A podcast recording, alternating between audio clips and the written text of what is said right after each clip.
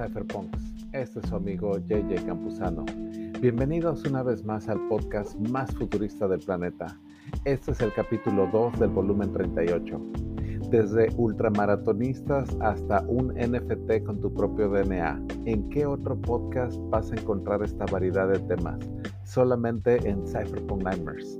En este capítulo hablamos de los ultramaratonistas, el método Wing Hof, la meditación trascendental y sus repercusiones en nuestro cerebro.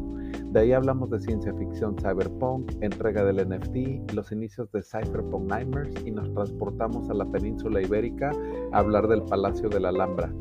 Por último, hablamos del aislamiento para un ser humano, el proyecto Zero DUI y el share riding estilo Uber en el 2011 y terminamos hablando de la posibilidad de hacer un NFT de tu DNA. Como siempre, otro capítulo lleno de información e ideas de súper alta calidad.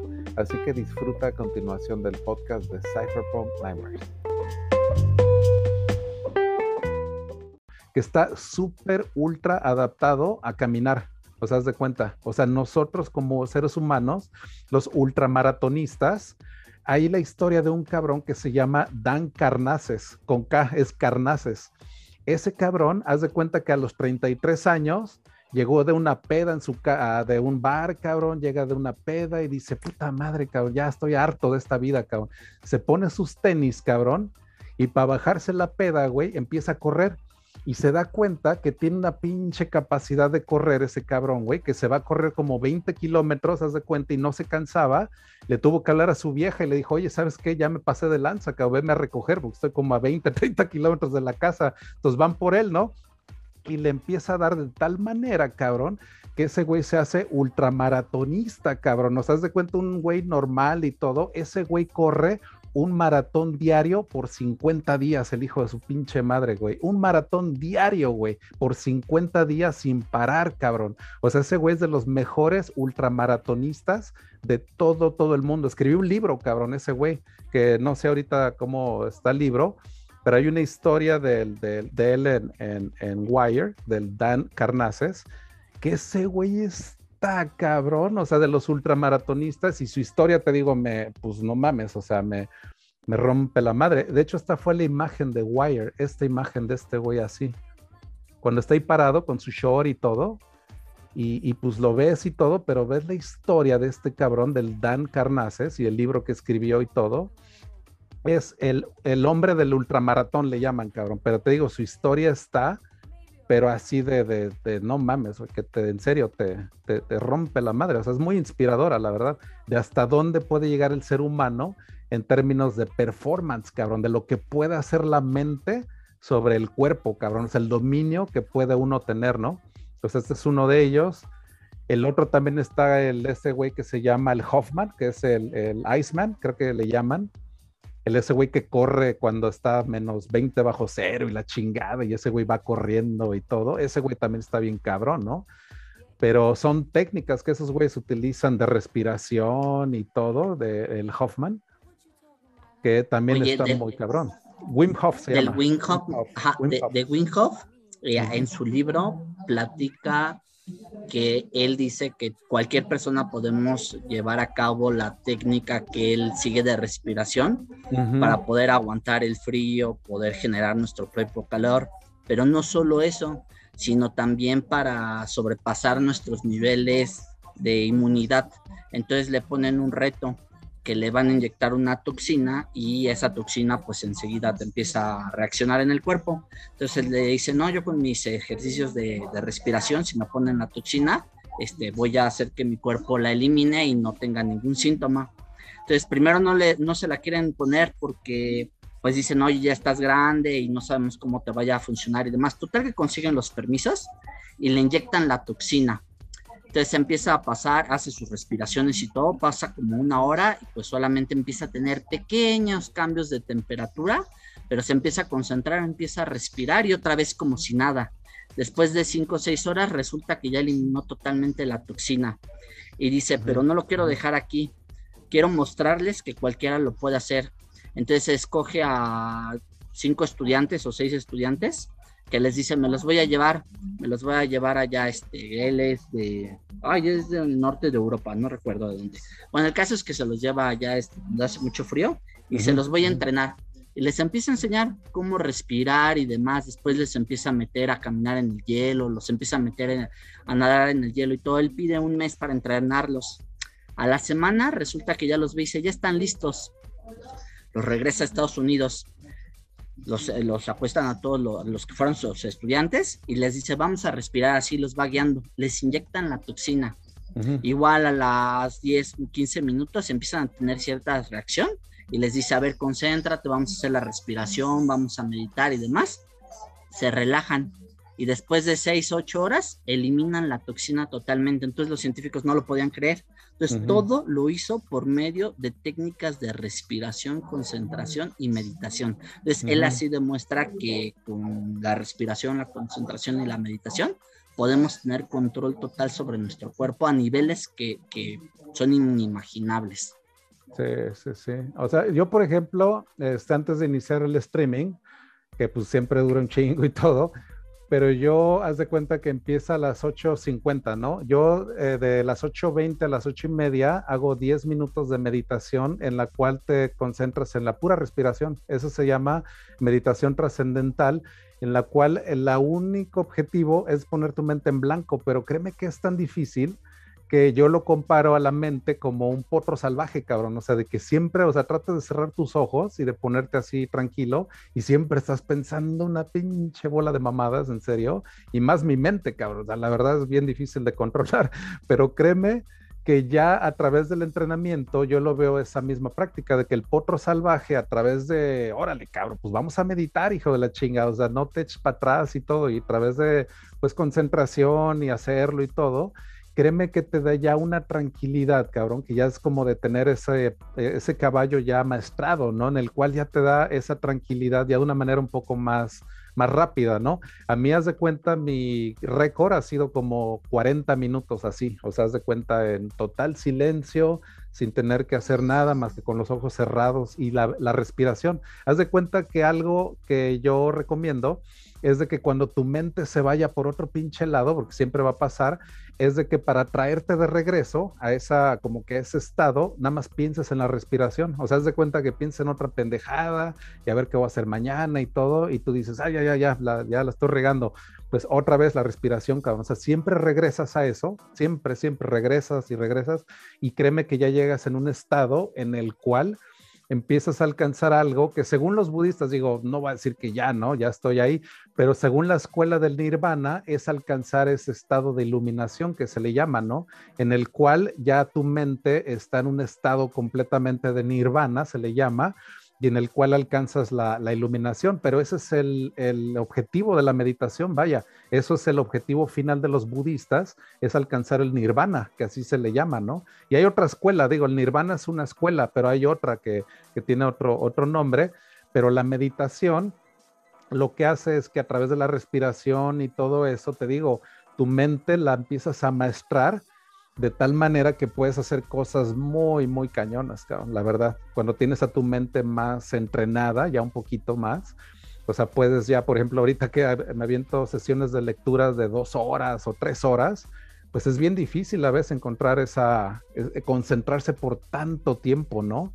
O sea, yo pensaba que para mí era imposible y ahorita ya, ya es un poco más fácil, pero a través de la meditación es como que calmar tu mente, cabrón. Es que leer créeme que siempre estamos con eso de pinches distracciones y tenemos la mente como si estuviéramos con ese pinche deficiencia de atención, pues el ADD, ¿no? El eh, ese déficit de, asistente, de, atención, ¿no?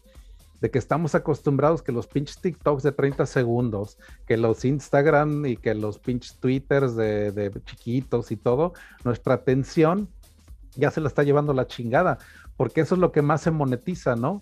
Si tú no pagas por el producto, lo estás pagando con tiempo y lo estás pagando con atención, ¿no? Esas son las dos formas en las que nosotros pagamos por Twitter y nosotros estamos pagando por Facebook. O sea, date cuenta que sí pagas Facebook. O sea, Facebook no es gratis, cabrón. O sea, lo estás pagando con atención y lo estás pagando con tiempo. O sea, eso créeme que es el dinero más escaso que pueda haber, cabrón. Es más valioso que el Bitcoin, vaya. Créeme que al pinche Satoshi, si él pudiera pagar un pinche millón de Bitcoin y hacerse inmortal o algo, pues a lo mejor lo haría. O los güeyes que tienen lana pueden pagar lo que sea por vivir un día más, cabrón.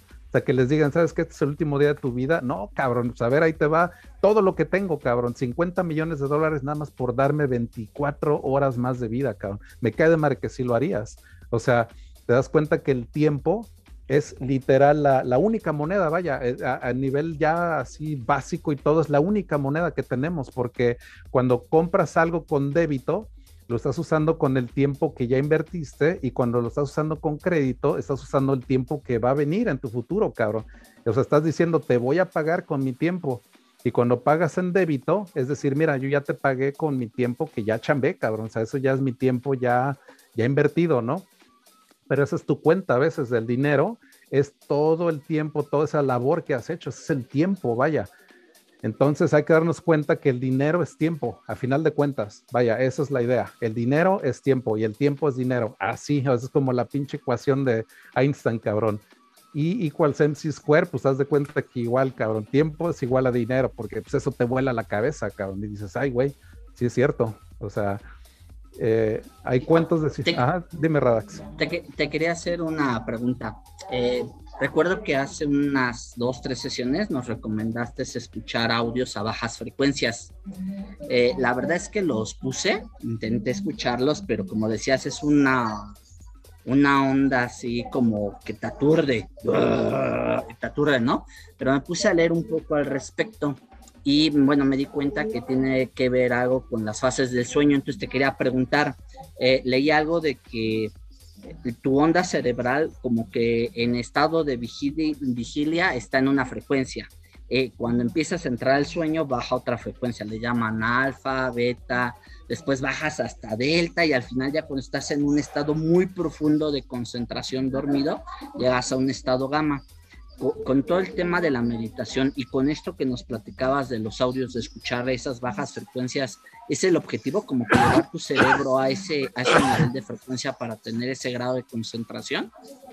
Entras en esos estados, ¿eh? de hecho, de, de, esa frecuencia, se ha, mira, y eso es súper interesante porque en este libro de Richard Dawkins se analiza la frecuencia de, por ejemplo, de las carmelitas descalzas, cabrón, o sea, las monjas, cuando ellas tienen una forma de orar, haz de cuenta que eh, Richard Dawkins, haz de cuenta que trata de analizar cómo la religión ha como que secuestrado el proceso de meditación, o sea, porque haz de cuenta que esas monjas entran en un estado de meditación tan cabrón cuando oran, haz de cuenta, que se ha visto como literalmente su cerebro cambia a esa frecuencia, cabrón, o sea, esa frecuencia en la cual ellas están generando una frecuencia, pero totalmente diferente, como si estuvieran en meditación trascendental, cabrón. O sea, haz de cuenta que lo mismo que los monjes budistas hacen, es exactamente lo mismo a lo que hacen las monjas carmelitas descalzas, cabrón. Así te lo pongo. Y Richard Dawkins lo que hizo en este libro del gen egoísta y hablar de, por ejemplo, de esto de la religión, es de darte cuenta de que las religiones y la experiencia religiosa no es más que nada de darte esta experiencia de la trascendencia, de cambiar tu cerebro a través de meditación y todo, pero de manera completamente, pues vaya, con, con eso, ¿no? Con toda la mitología que pues creer en este Dios y que esto y todo, y las, estas, te digo, estas monjas, tienen esa transformación, cabrón. O sea, es literal una, una frecuencia en la cual el cerebro empieza a, este, a, llenarse de luz, cabrón. Eso es lo chingón de que cómo se ilumina, las, las conexiones neuronales no son iguales a las que uno tiene cuando está, por ejemplo, uno en la frecuencia, por ejemplo, así teta. Esa es la frecuencia cuando estamos bien puteados, cabrón. Esa es la frecuencia cuando estás bien crudo, cabrón esa es la que estás así como que de la chingada. Eso es un día de las ondas teta, por ejemplo. Las, las, las ondas alfa son cuando estás relajado, cuando estás así como que relax y todo eso. Por ejemplo, cuando le echas ganas al estudio y todo, se llaman beta. Esas son las que cuando le estás leyendo, estás estudiando, estás metiendo y todo. Pero las más profundas, cabrón, son las delta y gamma. Esas dos, mira, esas son las que dominan, o sea, lo más así profundo, yo creo que de nuestra pinche conciencia, cabrón. Delta y gamma pero esas delta y gamma es a través del sueño y meditación y todo eso, cabrón. hay que practicar eso. Era lo que te iba a preguntar. ¿Eso delta y gamma se puede llegar sin dormir? O sea, de manera consciente. Tú, por ejemplo, cuando estás estudiando, ¿puedes llegar a esos niveles de, frecuencia? ¿O a fuerzas es solamente cuando estás en, eh, durmiendo? No, cabrón, porque de hecho esto es lo que te da, te digo, la, la meditación de que te digo, cuando llegas a esos estados delta, pero lúcidos, haz de cuenta que estás meditando y todo, tienes esa experiencia de salirte del cuerpo, cabrón. Se le, se le domina lo que ellos le llaman viajes astrales y todo eso. Es bien neta, cabrón, porque de hecho se ha comprobado que también el DMT, o sea, esta sustancia que a veces yo eh, recomiendo y la chingada, pues haz de cuenta que se genera naturalmente por el cuerpo una cuando naces y otra cuando mueres, cabrón. O sea, se está, los científicos no saben exactamente por qué chingados el organismo, el cuerpo humano, genera eh, DMT, es como si tu pinche cuerpo generara LSD, cabrón, o sea, la neta, o sea, es lo mismito, o sea, porque dices, no mames, es como darte un trip tú solo, cabrón, o sea, que generas, generaras LSD, pues dices, no mames, que pinche viajezote natural, ¿no? Pero lo chistoso es de que tu cuerpo genera el DMT porque es una molécula espejo de una enzima que se llama, es, que está en todo, cabrón, en toda la pinche biología está la, esta enzima que es el espejo del DMT. Entonces tu cuerpo la puede producir porque es como producir el espejo de una enzima que es natural, cabrón. O sea, esa, esta enzima, te digo que está en todos los organismos vivos, cabrón. Eso es lo que está increíble.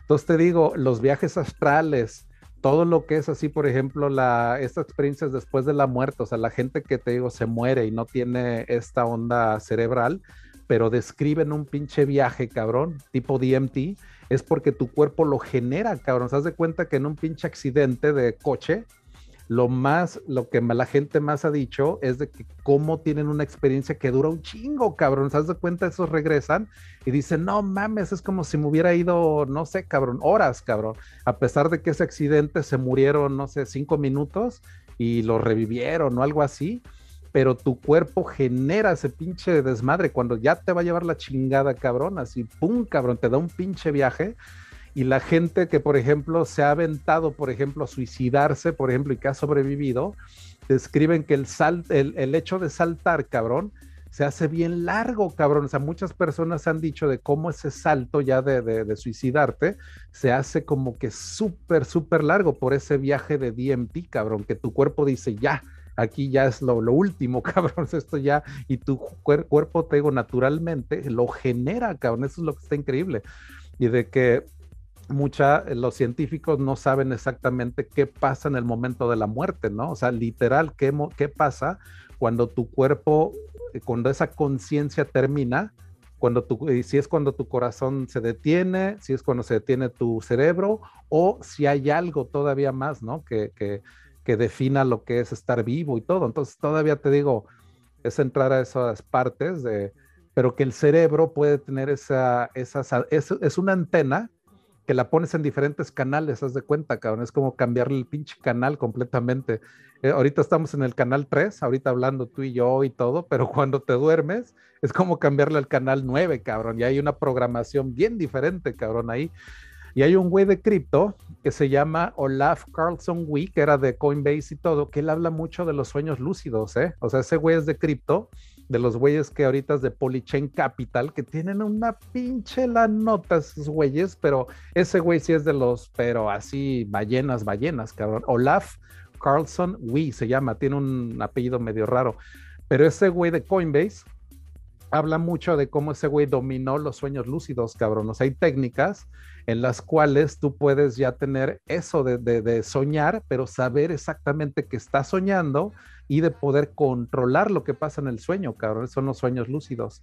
Y hay maneras de, entrenar a tu cerebro y entrenarte durante el día para que cuando te duermas, pues ahí sepas que estás durmiendo, cabrón, y controles y todo. se me hace bien interesante, yo nunca lo he hecho, pero lo leí ahorita en este libro de Kings of Crypto y te digo, este cabrón habla mucho de los sueños lúcidos, cabrón, de que le preguntaron a él su entrevista de trabajo en Coinbase, le preguntaron, a ver, ¿qué esto y que el otro, la chingada, y le hacían alguna pregunta de algo inusual de algo que nadie más a lo mejor supiera y empieza a hablar de los sueños lúcidos, cabrón, con el, con el este güey Brian Armstrong, que es el CEO y el otro cabrón. Y se les hace bien inusual, que dicen, ah, pues órale, pues pasa, cabrón, órale, ya eres el empleado número 3 de Coinbase, cabrón. Y, así entró ese güey. Y fue de los que quiso que le pagaran en, en Bitcoin desde el principio. O sea, ese güey, el pinche Olaf, ese güey ha amasado pinche cripto, cabrón, desde el 2011, creo, el culero, güey. Imagínate toda la lana que tiene ese güey. O sea, de que siempre quería que le pagaran en cripto, en cripto. Cuando Bitcoin bajaba de 30 dólares a 5 dólares, ese güey siempre decía, no mames, está más barato, hay que comprar y la chingada. imagínate, cabrón, desde esos tiempos. Cuando Bitcoin costaba 5 dólares, ese güey ya, ya estaba como loco queriendo, eh, comprando todo. Entonces, la neta es. Yo he estado, bueno, yo volví a ver esta semana, te había comentado que vi la película de Matrix. Y ahorita muchas de las cosas que hemos estado platicando me llevan luego, a, recordarlo. O sea, empezamos a hablar de realidad, no realidad, virtual, aumentada. ¿Qué es la realidad? Luego conexiones neuronales. Este, imagínate, eh, ahorita que tú dices, ¿no? Que, que estás leyendo, que estás asimilando información. Imagínate si pudiéramos asimilar este, eh, esas habilidades o conocimiento como se lo pasaron al mío, ¿no? Un, disquito, un programita, zoom, ya podemos este, adquirir habilidades. O sea, realmente... Ah, y, otro, y otra cosa, que ahí pues este, se supone que los humanos eran ya las, las baterías, ¿no? Que estaban eh, alimentando a las máquinas. Hace rato también dijiste, son, los humanos ahorita estamos alimentando a las redes sociales o le estamos dando contenidos, ¿no?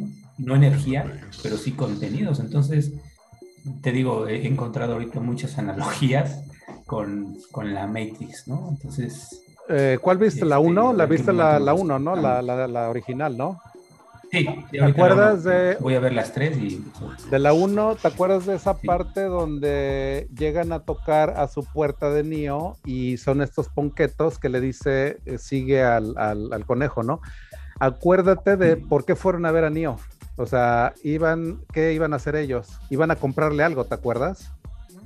¿Te acuerdas que le dieron un pinche pajote de billetes y haz de cuenta que lo que hace Nio es que regresa, o sea, nada más abre, ya sabe qué es, y va él a leer un libro, eh, dentro de un libro falso.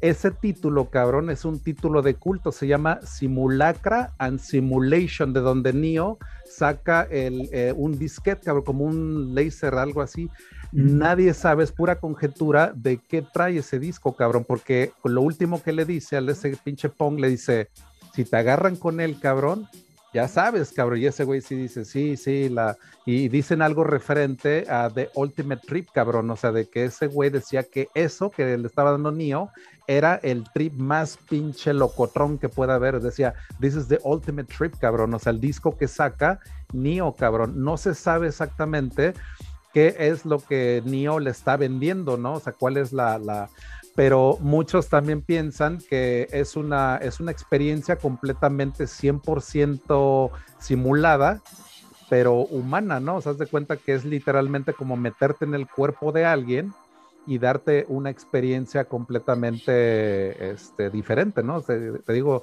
es realidad virtual, pero real, ¿no? es como más o menos de ese estilo.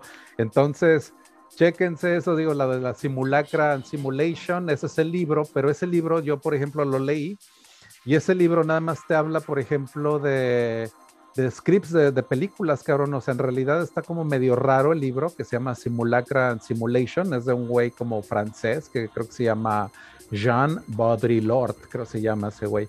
Y, y, te digo, te habla en, en, la, en eso como de scripts de películas, todo, pero lo que hace más o menos es de plantearte, siento yo, el hecho de que ya podemos empezar a simular experiencias de una manera completamente real, ¿no? O sea, decir, ya cabrón, o sea, ¿qué es lo que se siente, por ejemplo, estar, ser yo, por ejemplo, ¿no? O sea, o, ser, y que yo dijera, ok, te, puedo enseñar qué se siente ser JJ, cabrón, con esta experiencia simulada a través de ese pinche dispositivo. Mira, aquí está este disquete, cabrón, y vas a sentir lo que es ser yo, cabrón. Vas a decir, oh, la verga, ¿no? Pues a lo mejor eso es como la, la, la, la, última droga, a lo mejor, cabrón. O sea, el hecho de pasarte a la experiencia de otra persona, cabrón. O sea, ese yo creo que sería el pinche trip más, más loco, güey, que puede uno, uno tener. O sea, ¿qué se siente estar en mi cuerpo? ¿O qué se siente ver con mis ojos? ¿O pensar con mi cerebro? O sea, al todo, ¿no? Vaya, estaría bien loco. De un astronauta. Ajá. De, alguien que admires, ¿no? Algún artista. Yo creo que sería alto viaje, imagínate, tanta historia que te lees en un día y de repente te encontrás en un avión yendo a no sé dónde. Eso sí que es un viaje. Yo quiero esa pastilla, JJ. Empieza a comercializar. Y es que el Oculus, por ejemplo, que ya lo estoy utilizando cada vez más, o sea, por ejemplo, Ahorita ya hay, por ejemplo, todas las compañías de pornografía te dan el acceso a un tipo de, porno que es 100% virtual. Entonces te pones los óculos, cabrón, y la neta dices, oh, la madre, cabrón. O sea, la, la neta sí está bien, bien, cabrón. Es lo más realista que yo he visto en cuestión de simular estar ahí con alguien y todo, y pornografía. Imagínate estar con una pornstar, cabrón, ahí, cabrón, o sea, con los Oculus Quest y todo, y te lo simula, cabrón. O sea, todas las compañías de, ya lo hacen, o sea, y hay compañías dedicadas a producir videos ya en realidad virtual de ese estilo, ¿no? Y está bien cañón, cabrón, o sea, está bien cañón, o sea, la verdad. O sea, yo que pues te digo, lo tengo y todo, y ya lo estoy checando y todo, digo, a la madre, cabrón, sí está, está muy cabrón, ¿eh? Pues es que te simula todo, güey. Estás, te digo, viendo todo el punto de vista de alguien y ves a la chava y todo en 3D, cabrón, con el sonido y todo, y a donde voltees y todo. Te pone la boca como si te besara, cabrón, y tú ya le quieres hacer así, como decirle, ya estás así como que besando tú también. Estás como, no mames, está bien real esa madre, cabrón. Pues está bien, bien cabrón, güey. Pero pues vaya, eso ya es bien cyberpunk, cabrón, la neta, cabrón. Ya estar así como que La neta, cabrón, es que te digo, ya es dedicado a todo esto, son experiencias nuevas, que te digo, es un tipo de pornografía, te digo, completamente nueva, cabrón, nueva, nueva. O sea, que te digo, ya está empezando a, pasar esto del simulacra, ¿no? De, de, lo que decía ahí en ese libro y todo, de hacia dónde vamos, ¿no? Y eso dice Elon Musk, que esto del hecho de que nosotros creemos simulaciones tan realistas es prueba de que nosotros mismos vivimos en una simulación, cabrón, porque imagínate si nosotros con nuestra tecnología tan pinche primitiva avanzamos de un jueguito de Pong, de Atari, de la chingada y Donkey Kong, a tener una pinche simulación ahorita ya de 100 mil personas en un multiverso bien hijo de su chingada madre y universos completos pues, ¿qué podría hacer una pinche civilización, cabrón, que nos llevara, no sé, cabrón, 500 mil años de, ventaja? Que de hecho, eso es lo que no se ha visto, cabrón, porque eh, hay ese paradigma de que puede haber habido civilizaciones que nos lleven mil, dos mil años de ventaja, cabrón. O es lo que se ha visto de qué es lo más temprano que pudo haber habido civilizaciones como, como las de nosotros. Y no mames, cabrón, o sea, eso en realidad pudo haber existido en el planeta desde hace pero mil millones de años y ya podríamos ver una pinche civilización tipo 4, cabrón, o tipo 3, o sea que no, no hemos visto ni una pinche civilización tipo 3, a pesar de que tenemos telescopios y la chingada y que ya esté viendo hasta lo más recóndito, cabrón, pues pinches el Max Planck del satélite y todo. Y no hemos visto nada, cabrón. O sea, como no hemos visto una sola pinche civilización tipo 3 o sea, que controle, o una civilización tipo 2 siquiera, que controle su estrella, ¿no? O sea, todavía ha habido medios fenómenos, unas estrellas que han hecho cosas raras, que se ha dicho que a lo mejor es una civilización súper avanzada, que ya construyeron la esfera Dyson, ¿no? Porque se ha visto unos fenómenos que unas estrellas como que dicen, ah, cabrón, o sea, pasó algo ahí medio raro, ¿no? Que la pinche luz como que algo pasó así que la cubrió toda, dicen, a ver, eso no, eso no es muy, muy, muy, muy usual, ¿no? Que una pinche estrella completa, imagínate, para que la pague algo encima está muy cabrón, ¿no? Entonces sí, se ha dicho, a lo mejor hay una pinche civilización tipo 2, pero no sabemos, ¿eh? O sea, todavía de esa escala de Kardashev. O sea, Oye, antes de que sigas con la escala de Kardashev, de, hablando de Matrix que decía este Rómulo, eh, no sé si tú contaste la historia de Basilisco de Rocco. Sí, cabrón, sí la conté. ¿La contaste? La, podrás volver a contar. Es que medio la vi en los primeros Cybersurf, pero la vi grabada, porque yo entré ya como en la sesión 15. Esta, te digo, esta teoría de AI, te digo que es teorías que le han dado este mental breakdowns. Así hay gente que se ha vuelto casi loca con ese tipo de teorías de esta del basilisco de Rocco. Si quieres ahorita este, la, la, la, checamos. Nada más necesito ahora sí que hacer un break, un un water break. Así que denme chance unos cinco minutitos y ahorita regreso. Entonces, les dejo encargado el changarro, ¿no? Sale, sale. Aquí, aquí, mientras ah, entre este, Romualdo y los demás eh, detenemos a los, a los mapaches. Sí, a ver, ¿quién, quién, este, quién sí vio las tres de, Matrix? Porque ahorita que estaba comentando Jay de, de, esto que, que, vendía Neo, le iba a decir, y yo lo he visto en la 2 y la 3, que a lo mejor en, en, siguientes películas este, sale, sale o tiene que ver este, este disco, pero pero me parece que, que no, porque creo que sí las vio y, no lo recuerdo. No, yo sí, yo sí vi las tres e incluso vi los Animatrix. Aparte de, de, las tres películas, hubo una serie de cortometrajes que les llamaron Animatrix. Entonces estas eran como historias alternas mientras eh, pasaban la historia de Neo que iba pasando con otros personajes en otras naves o demás. Entonces te, te van platicando y yo no recuerdo que hayan este, mencionado nada al, respecto de, de, este, qué había en ese, en ese disco que entrega, en esa USB o en ese disco que entrega. Sí, yo la volví a ver y, y bueno, me pasó como, como con libros. Este, hay libros que de pronto lees en cierta edad, cierto, cierta situación estás pasando en tu vida y los conservas y los vuelves a leer a futuro y cambian, ¿no? Cambia, cambian las situaciones, eh, a lo mejor el lugar en donde tú estás y, de pronto lo lees o lo ves de distinta forma o entiendes otras cosas. Así me pasó también con, con Matrix. De hecho, me di cuenta que yo no había entendido bien este, muchas cosas, o sea, no solo la idea central, ¿no? Pero había muchas, muchas cosas que yo no había entendido y ahorita la volví a ver y, fue como, ah, ah, y ahora entiendo por qué, ah, entonces así, ah, pum, pum, pum, pum, pum.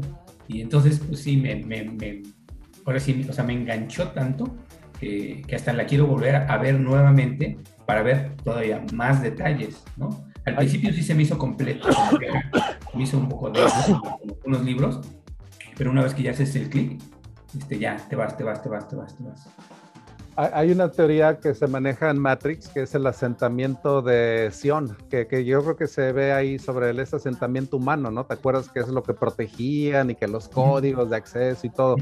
Pero la, cómo surgió uh, Zion o Zion es bien, bien este, interesante porque es una teoría de inteligencia artificial en la cual las máquinas construyen su primera ciudad que se llama, creo que la ciudad cero algo así, o 01, porque esa es la primera ciudad construida por máquinas para las máquinas. O sea, de cuenta que era una, ese asentamiento era una máquina enorme que se encargaba de producir más máquinas. O sea, ese es el primer asentamiento en el cual por dentro hay una serie que se llama Animatrix, que está increíble, también te la recomiendo mucho porque es una serie animada pero en la cual te mete todavía más a la mitología de Matrix, ¿no? O sea, es como que eh, eh, serie animada tipo manga o lo que quieras, pero está buenísima porque te describe también el nacimiento de esa ciudad máquinas de cuenta. Y es impresionante, ¿no? O sea, el hecho de pensar que eh, las máquinas pueden crear su propio asentamiento y decir, mira, este es un asentamiento soberano en el cual pues ya aquí los humanos, o sea, y se ve así como lo hacen por dentro, y pues vaya, son puras máquinas, cabrón. Imagínate una ciudad hecha de esa manera, en la cual pues todo está hecho de una manera súper, súper diferente, ¿no? Ese es el asentamiento de Sion. Y luego, este, pues que ahí había una batalla, ¿no? Entre, entre humanos y máquinas y que los humanos creyeron que, ah, y ya las máquinas se alimentaban de energía solar, ¿no?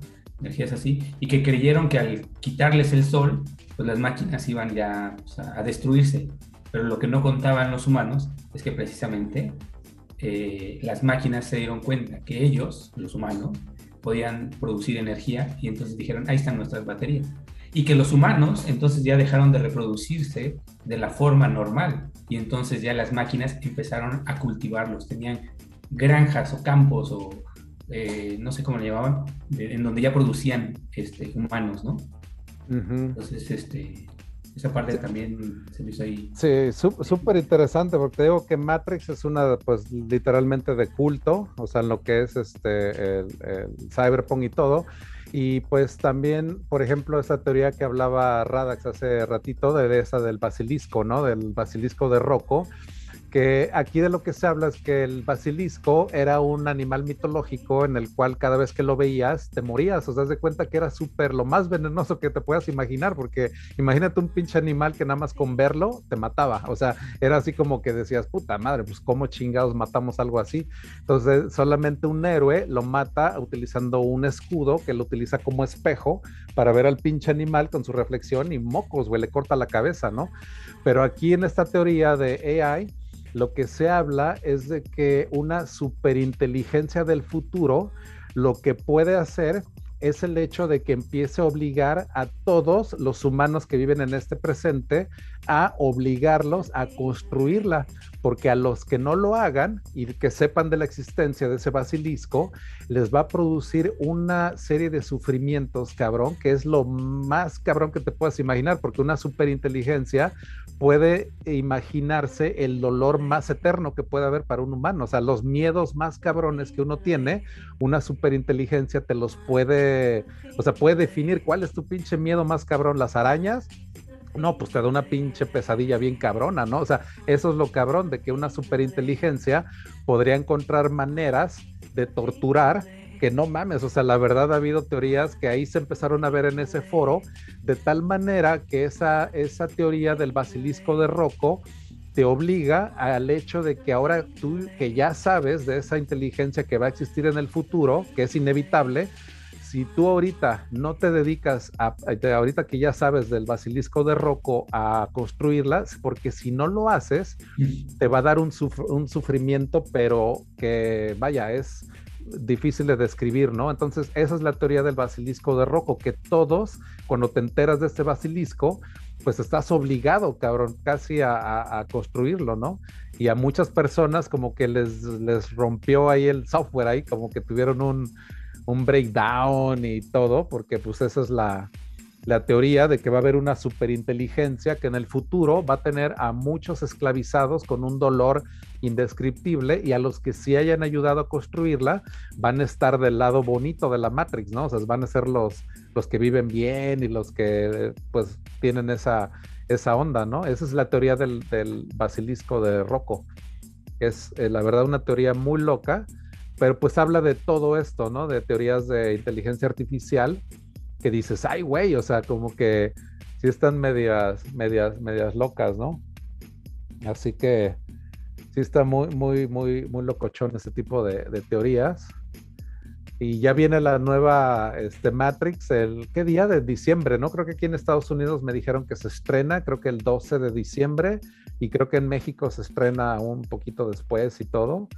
Entonces, pues va a estar Resurrections, creo se llama, ¿no? Entonces sí va a estar muy, muy buena. La verdad es que sí va a ser toda una pues, película ahí de culto y todo eso. Entonces, vamos a darle aquí al tecno, a ver. ¿Qué tal la musiquita? Y vamos a hacer ya la pasarela de los NFTs también. Ya para que empezar ahora sí a entregarlos, porque ahora sí ya nos pasamos de lanza. Así que los voy a pasar rápido, ¿eh? O sea, es que estos son los NFTs de las sesiones pasadas. No me voy a tardar mucho, nada más es de darles la pasarela de todos los NFT que hemos entregado durante todas las sesiones para que nada más echen un look a los que tengan la colección completa. Pues qué chido, ¿no? Ya estamos ahorita en la sesión número 38.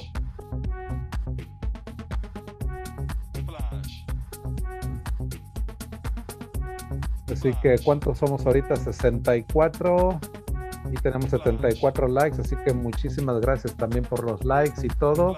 Así que este fue el token de la última sesión, 37. Y vamos a liberar ahora sí el NFT de esta sesión. El ticket, el, Este es el NFT de esta sesión Sapiens y la palabra secreta independencia. Así que ya tienen ahí la liga, les voy a pasar la liga del reclamo también. Entonces, ya está todo listo, ¿verdad, Gabriel? Ya para, para el para el NFT. Imagino que ya debe de estar todo. ¿Qué pasó? Pero hasta Gabriel se desconectó, no sé si. Ah, ok, ok. Pero todo listo. Perfecto. Está bien, digo, que ya con que esté todo la, ahora sí que la había abierto para el reclamo y todo, ya con eso pueden tener acceso al NFT de esta sesión.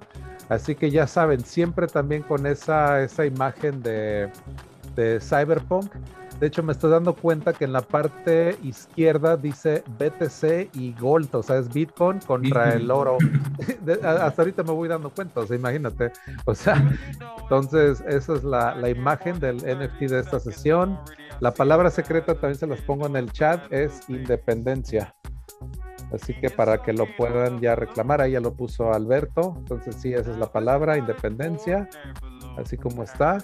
Así que ahora sí ya para que puedan pasar a reclamar el NFT de esta sesión. Excelente. Porque te digo que esta lo que son los visuales, películas, o sea, todo lo que son esta onda, puedo recomendar Blade Runner, las dos versiones, ¿no? La versión de Harrison Ford y la versión que salió todavía Harrison Ford otra vez, pero ahí salió con el este Ryan Gosling, ¿no? Creo que se llama este cuate y todo. Creo que se llama Blade Runner 2049, creo, es esa. Entonces, eh, esa es una película muy, muy buena, también se la recomiendo, Blade Runner, que fue creada en base a un libro que es de un autor que se llama Philip uh, Dick, que era de que si los androides soñaban con ovejas electrónicas, así se llamaba el libro. Do Androids Dream with Electric Sheep? Y ese lo leí apenas en el 2019. Está, está muy bueno porque quería leer el libro de Blade Runner. O sea, decía, bueno, o sea, va a estar bastante, bastante interesante, ¿no? Y está muy futurista, eso sí. Hablaba de replicants, hablaba de, de robots que eran naturalmente indistinguibles, indistinguibles de un ser humano, pero que era prohibido que estuvieran en el, planeta. Pues estos replicants solamente eran utilizados en otros satélites o planetas como servidumbre y era 100% prohibido traer a un replicant al planeta Tierra. O sea, eso era súper así como que prohibido y por eso había estos cazadores, ¿no? Estos cazadores de recompensas que se dedicaban a matar a estos, a estos replicants que andaban ahí como que prófugos ahí de la justicia y todo eso. Pues de ahí se da toda la, pues toda la temática y todo, ¿no? ¿Es la de Cloud Atlas o cuál, Jay? ¿Cuál? ¿Cuál, perdón? ¿Blade Runner? Ah, claro. Ajá, Blade Runner. Ajá. En la de Cloud Atlas, que también es buenísima. Oye, pero me encontré ahorita en OpenSea, estaba buscando los NFTs de Poar y me encontré, les mando por el chat en, en OpenSea eh, hay uno minteado de Cyberpunk, pero. Ah, ok. Sí, alguien lo mintió con. O sea, lo mandó de XDAI a, al mainnet, ¿no? Algo así. Yo creo que sí. Y lo ah, la madre, sí. Es el de Daft Punk, ¿no? Ah, y hay más. ¿Ya viste? Oh, la madre. Y ahí, ahí sí ya se puede el número 10, de hecho. Wow. Chance parece los querían los mapaches, ¿no? Yo creo que por eso, ¿eh? Yo creo que es por eso. Pues ve, o sea, esto sí, la verdad, tiene. Está súper interesante, ¿eh? Yo nunca me había dado cuenta que alguien había minteado algo en OpenSea, ¿eh? O sea, está súper interesante, ¿eh? O sea. Lo raro es que es parte de la colección de POAP que está verificada. No entiendo bien, pero ahorita me salió en Google. Sí, voy a checar ahí cómo se, cómo se hizo, porque sí es por parte del protocolo de Proof of Attendance. Entonces, pues voy a, voy a ver. Y de hecho ahí se ve el minting. Mira, se hizo hace seis meses, el 6 de marzo, y es el único que, se ha hecho. Pues sí está muy interesante, ¿eh? O sea, ver todo ahí la, pues toda la, onda ahí. Este cuate, pues se Ah, mira, se aventó dos. Ahí hay, hay dos ahí. Entonces, no, pues voy a checarlos, ¿eh? Qué bueno que me pasas ahí ese dato. de que ya hay un par de ahí de NFTs en el en, en OpenSea. Se me hace muy... la otra que decía es una peli que se llama Cloud Atlas, que también es de los mismos, bueno, viejas que las de The Matrix. Y puta, está loquísima, también les va a gustar muchísimo si la quieren ver. Esta les mando el link también. ¿Qué tan vieja es esa, eh? Porque creo que la había mencionado, pero no es una de... No hubo una versión más nueva, yo creo, de Cloud Atlas. ¿O qué, año es? Es como el 2012. Ah, ok, ok. Está loquísima. Está ah, Medio me acuerdo de esa, pero me acuerdo que estaba tan loca que yo también dije, a ver qué tal, o sea, se van al pasado, luego al futuro y no sé qué desmadre. Y sí está medio, medio acá, ¿eh? O sea, fue de... Sí me acuerdo, pero no me dejó una huella así como que tan... Ah tan cabrón. Me acuerdo, creo que mucho, es ahorita que estás platicando del, del, Oculus y de la pornografía en 3D, exactamente lo mismo, pero aquí creo que era en esta que, el, protagonismo, el protagonista tenía una novia que era totalmente virtual y pues se amaban de la manera que la máquina puede amar a este cuate quién sabe y este cuate sí la amaba y en realidad era un producto, o sea, tú podías comprar una igual y obviamente estaba diseñada para gustos físicos, este, emocionales, todo. La amaba y era su pareja, ¿no? Es que la verdad sí está, está bien, bien loco. Ahí el Black Mirror creo que tiene una, un episodio ahí donde igual este cuate pues, está enamorado de una inteligencia artificial y todo ese desmadre. Y pues sí, la verdad es cuando entras al terreno de la ciencia ficción es, es increíble, ¿no? Porque pues eso te da material para, pues todo, ¿no? Por ejemplo, el Isaac Asimov, o sea, ese cabrón, ahorita estoy leyendo la serie de robots, pinche libro como de 600 páginas y ahorita voy en, en la página 250 y tantos, pero como son historias muy aisladas, pero en serie, haz de cuenta que la serie Robots hace, por ejemplo, tres cuentos de un par de científicos que en una están trabajando en Mercurio, cabrón, haz de cuenta que están en una pinche planta, cabrón, que está tan cerca del sol que esa pinche madre te describe cómo esos güeyes están ahí enfrentándose a un, a un problema con robots, cabrón, porque un pinche robot tiene un, un, desperfecto y todo. Y total, que pasa toda la historia en Mercurio, no se las cuento y todo, pero luego esos mismos güeyes los mandan a una de las lunas de Saturno, cabrón. O sea, son los mismos cabrones, güey. Sea, dicen, mira, ahí están hablando de referencias de la historia pasada y así. Entonces son una serie de tres historias o cuatro, creo que son y son güeyes que se llaman Powell y no me acuerdo, o sea, esos dos nombres de esos dos cuates que son sus aventuras, haz de cuenta, ¿no? Que entonces esa serie y luego te cuenta las aventuras de otra persona, o sea, ya agarra otra, otros personajes, otra línea. Entonces el libro de 600 páginas en realidad tiene 31 historias de Lisa Basimov y están como que subdivididas como que como que en ese tipo, ¿no? De historias que son las tres, cuatro que son esta serie, ¿no? Que son estos dos güeyes, luego así, porque para entender a Asimov, o sea, te digo, es tanto lo que escribió este cabrón, o sea, te digo, todavía escribió una serie que se llama Foundation, que esa todavía ni la empiezo, brother, o sea, no mames, tengo que leer como 10 libros antes de empezar a leer Foundation, porque yo lo que me quiero aventar es la serie de Asimov, pero en serie cronológica, o sea, de todo lo que escribió ese cabrón, desde sus inicios en los 50 y ese cabrón sacó Fundación ya como en 1959, haz de cuenta. Entonces yo quiero leer todo lo que escribió este cabrón antes de empezar a leer Foundation, ¿no? Y ese, esa es una serie de libros también. Y esa serie Foundation todavía tiene otra secuela y luego el cabrón hizo una serie de precuelas, cabrón. O sea, eh, para aventarte toda la serie, te tienes que aventar nueve pinches libros, cabrón. Nueve o diez, no me acuerdo. Porque te puedes ir a la precuela también de Foundation, cabrón. O sea, de lo que pasó antes de, de esos libros. O sea, creó ese cabrón toda una pinche mitología, pero así estilo. Y creo que ya la van a sacar en, en, video, cabrón. O sea, creo que van a sacar Foundations de Asimov, creo que a finales de este, de este año, creo. No sé si es Amazon o, Netflix, una de esas dos. Van a sacar este, los primeros de Foundations, cabrón. De la psicohistoria se llama. Porque ese güey habla de una, una nueva ciencia que se llama psicohistoria. Que según esto es una eh, ciencia en la cual involucras a las matemáticas con la historia, cabrón. Esa es la psychohistory, se llama, cabrón.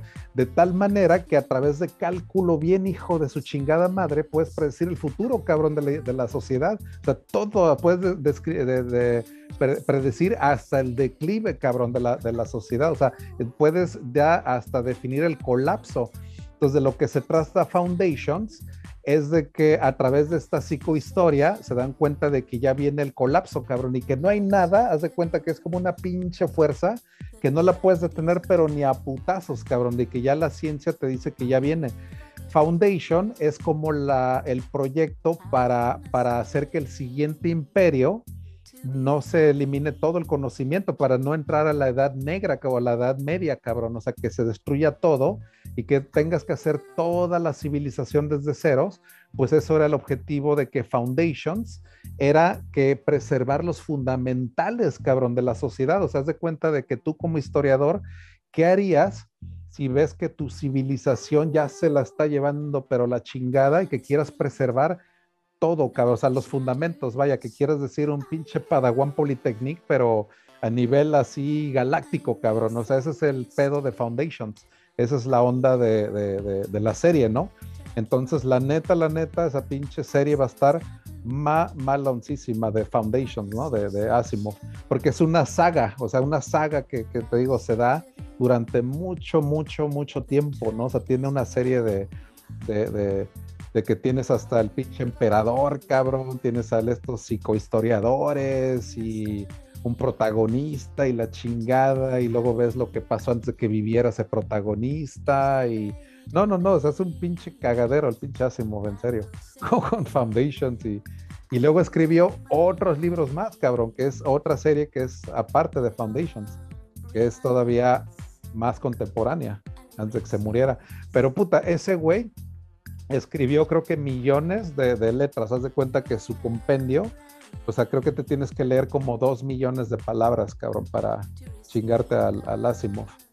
Pero dije, no, pues si ya me he aventado a Ayn Rand, cabrón, pinches libros de 800 páginas, me he aventado un pinche libro de, que se llama El puño de Dios, The Feast of God, de Frederick Forsyth, 900 páginas, pinche libro, güey, me lo chingué y todo. O sea, ni modo que no me chinga el Asimov, cabrón. O sea, unas 5 mil, 10 mil páginas sí me las chingo.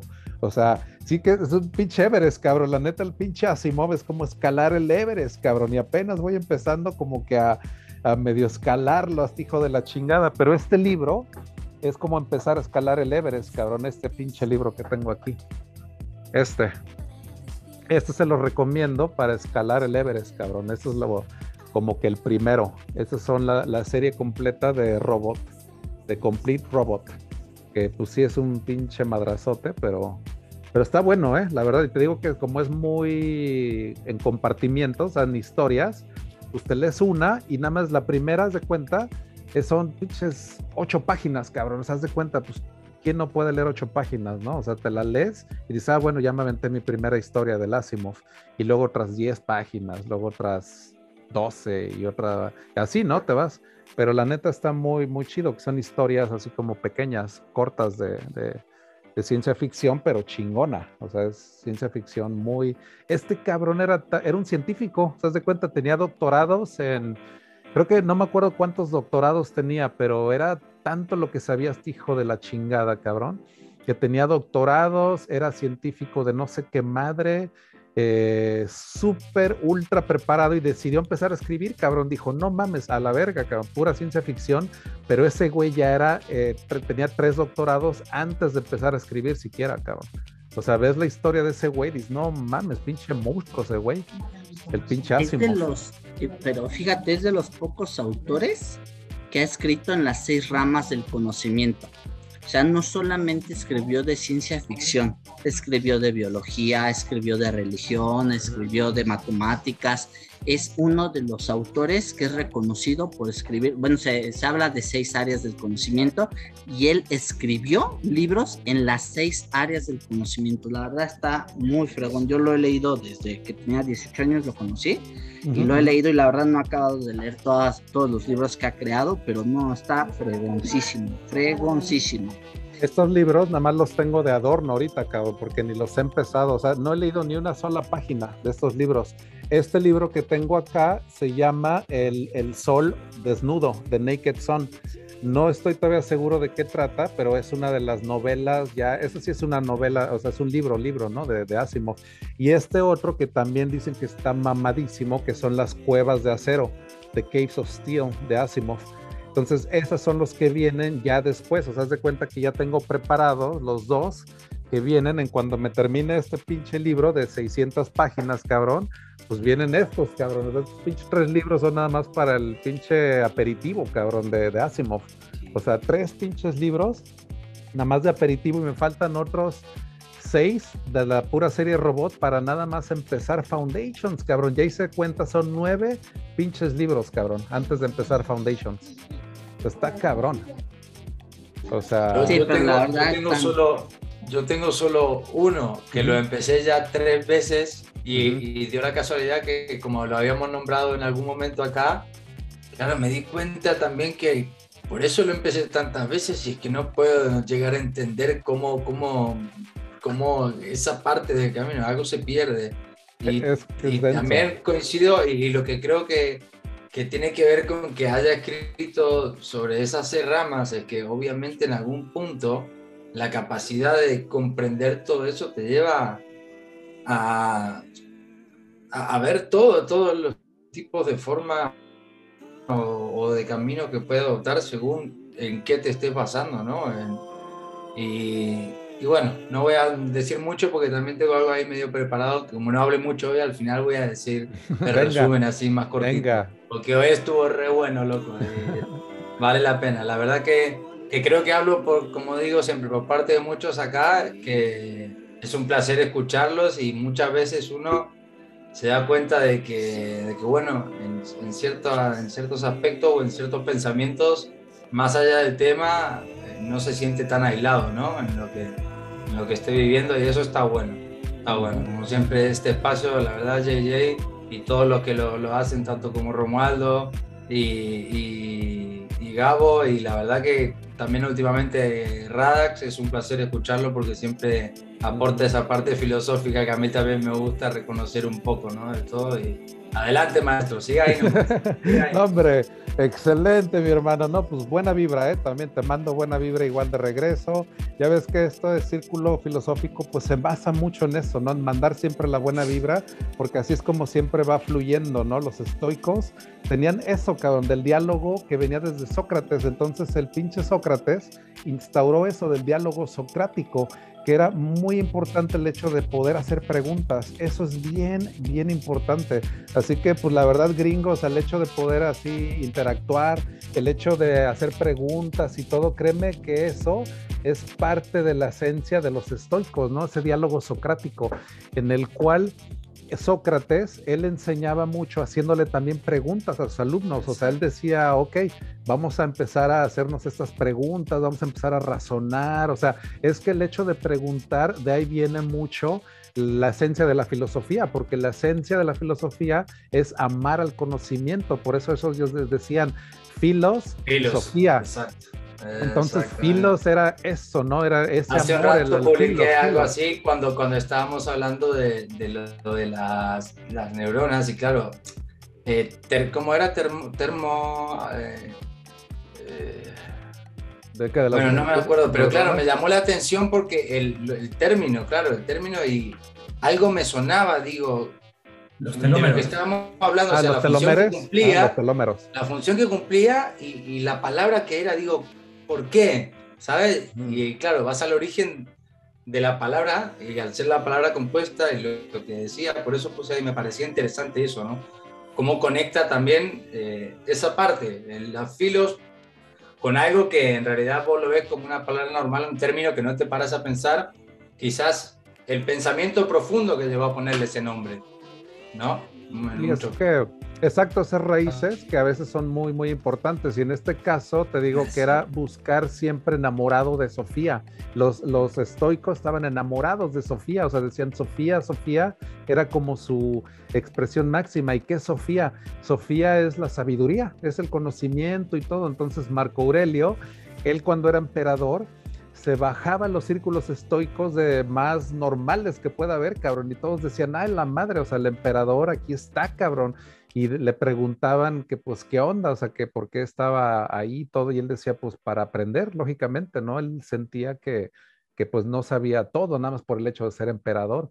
Entonces, te digo que la verdad es, es esto de Cypherpunk Nightmares, te confieso, también a mí me ha cambiado la vida también entera, o sea, así como muchos me, lo, me lo han expresado, a mí también me ha, pues la verdad, servido mucho.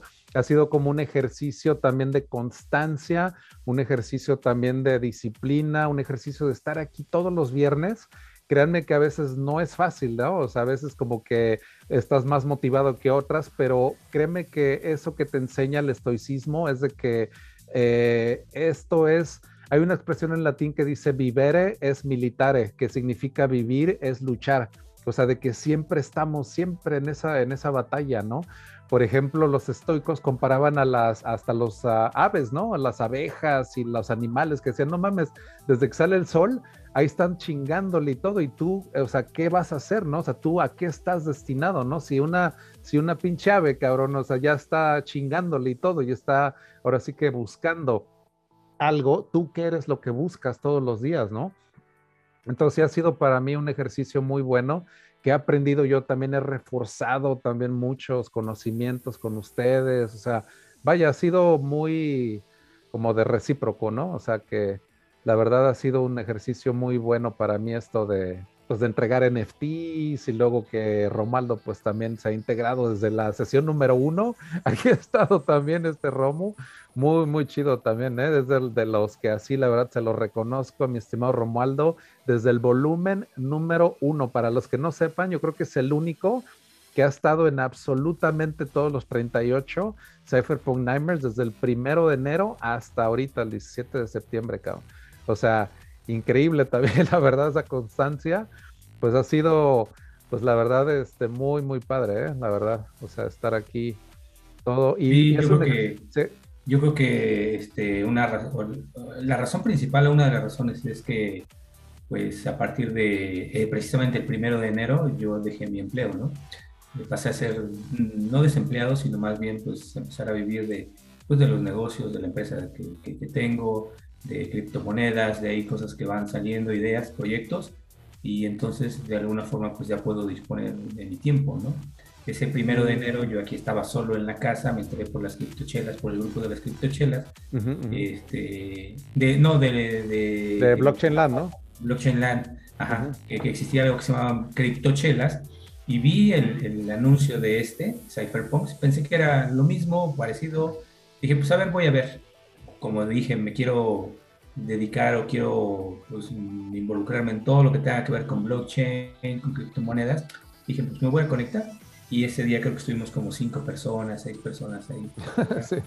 Al final nos quedamos tú y yo, este, y ya, o sea, a partir de ahí dije, pues esto es, esto es lo mío, de aquí, de aquí, Ay, qué chido, ¿eh? La verdad, así como que pensar, y yo, yo a la vez no tenía muy eso de que habías dejado tu chamba y que habías empezado el primero de enero, así como que con otra vida, y que con eso empezaste también Cypherpunk Nightmares, porque empezamos literal el primero de enero, como cayó en viernes, yo empecé a planear todo esto como por el 22, 23 de diciembre. Entonces yo empecé como que a diseñar el logo, o sea, hice todo el concepto y todo y dije, pues los viernes era como que algo que ya había hecho, ¿no? Desde antes con las criptochelas y todo. Y cuando me di cuenta que el primero de enero iba a ser viernes, dije, no, pues esta es la señal, cabrón. O sea, debo de empezar literal el primer día con este proyecto, ¿no? De Cypherpunk Nightmares. Y ese fue el primer volumen también, ¿no? Que, que empezamos. Yo también el formato, pues todavía no lo tenía, pues todavía definido. Y yo nada más entraba y hablaba, ya ves que era así como que también bien improvisado, o sea, de hecho de esos que pues no, nunca he dado como que una clase, clase, ¿no? O sea, siempre es así como de que, que platicar y que música y que a ver qué, de que, pues vaya, siempre resulta algo bien interesante, la verdad, ¿no? ha sido un experimento bien. Pero, pero además, ahorita que lo estoy pensando, este, pues el destino, no sé, este, Matrix o los astros, este, se encargaron de que pues, pusieras videos ahí, ¿no? Que, el mismo YouTube te, bajó el video y entonces, pues, de alguna forma eso queda como... El misterio, ¿no? sonará muy, como muy romántico, pero aquí entre nos o entre los que estuvimos ese día, ¿no? Todos los demás que se han ido incorporando, pues lo tienen, se lo podrán imaginar, este, pero pues no estuvieron ahí, ¿no? Este, y si hubiera habido también NFT este, desde ese día, pues, pues también ahí, esa sería como la prueba, ¿no? La prueba de, de la asistencia. De la asistencia. Sí, no, hombre, y esas sesiones, ya ves que nuestro récord ahí en esos fue de ocho horas, ¿no? También ahí en esos primeros meses y empezábamos de mínimo con creo que seis o algo así, creo que eran... Por ahí, yo creo que recordar una que, que fue la primera que fue récord, que fueron unas casi diez horas. la, primera que, la primera vez que fue récord. Ah, ah, ok, ok. Pues creo que sí hubo uno de nueve algo. o sea, no hemos llegado a diez segurísimo, pero sí hemos pegado en nueve. Ah, sí, casi. Sí, cuando lo he dejado, porque yo he dejado de hablar a las ocho horas y de ahí lo dejo correr otro ratito y ya le pegamos a las nueve y así. Pero sí, nos hemos aventado unas, pero de legendarias, cabrón, aquí. Y, y, ahorita tengo el ritmo de que los últimos días he estado despierto toda la noche. O sea, haz de cuenta que me he ido a dormir a las 6, 7 de la mañana, a veces hasta las 8 de la mañana, ¿no? Se está amaneciendo y yo me duermo. Entonces ahorita tengo todo el horario, horario súper nocturno, ¿eh? O sea, igual ahorita nos aventamos una, una larga también, porque tengo mucha cuerda ahorita. No, no me hagas eso ahora. Justo yo esta semana empiezo una dieta y levantarme todos los días a las 7. No, ya, eso, mira, déjalo hasta el lunes. Y ahora vos te querés tirar de largo, loco. Vamos a empezar así con.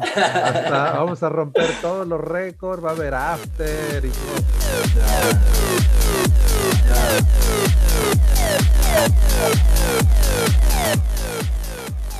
No, pues sí, esa es la idea, ¿no? O sea, de que sí, de larga duración. Es que, por ejemplo, en Argentina, cabrón, eh, de hecho apenas de eso estaba hablando apenas con unos amigos de cómo les encanta la fiesta en Buenos Aires, porque allá al medianoche es apenas como que te estás medio despabilando. estás sacando la primera etiqueta del pañal. Sí, sí, sí, como que apenas estás diciendo, a ver, a ver, ¿qué, ¿qué, se va a hacer hoy? Ya como a la una, una y media de la mañana, dices, ah, bueno, ya me voy a echar un baño, ya es hora así como de ponerse fresco y todo, que ahora sí ya va a empezar lo bueno. A las dos de la mañana apenas íbamos así como que rumbo al boliche o al antro, que así le decimos en México, y apenas, apenas era empezar, así ya a las 3 de la mañana, tres y media, ya era como que ya agarrabas ya el ritmo, y ya estaba ya en la pista y todo acá y así y todo.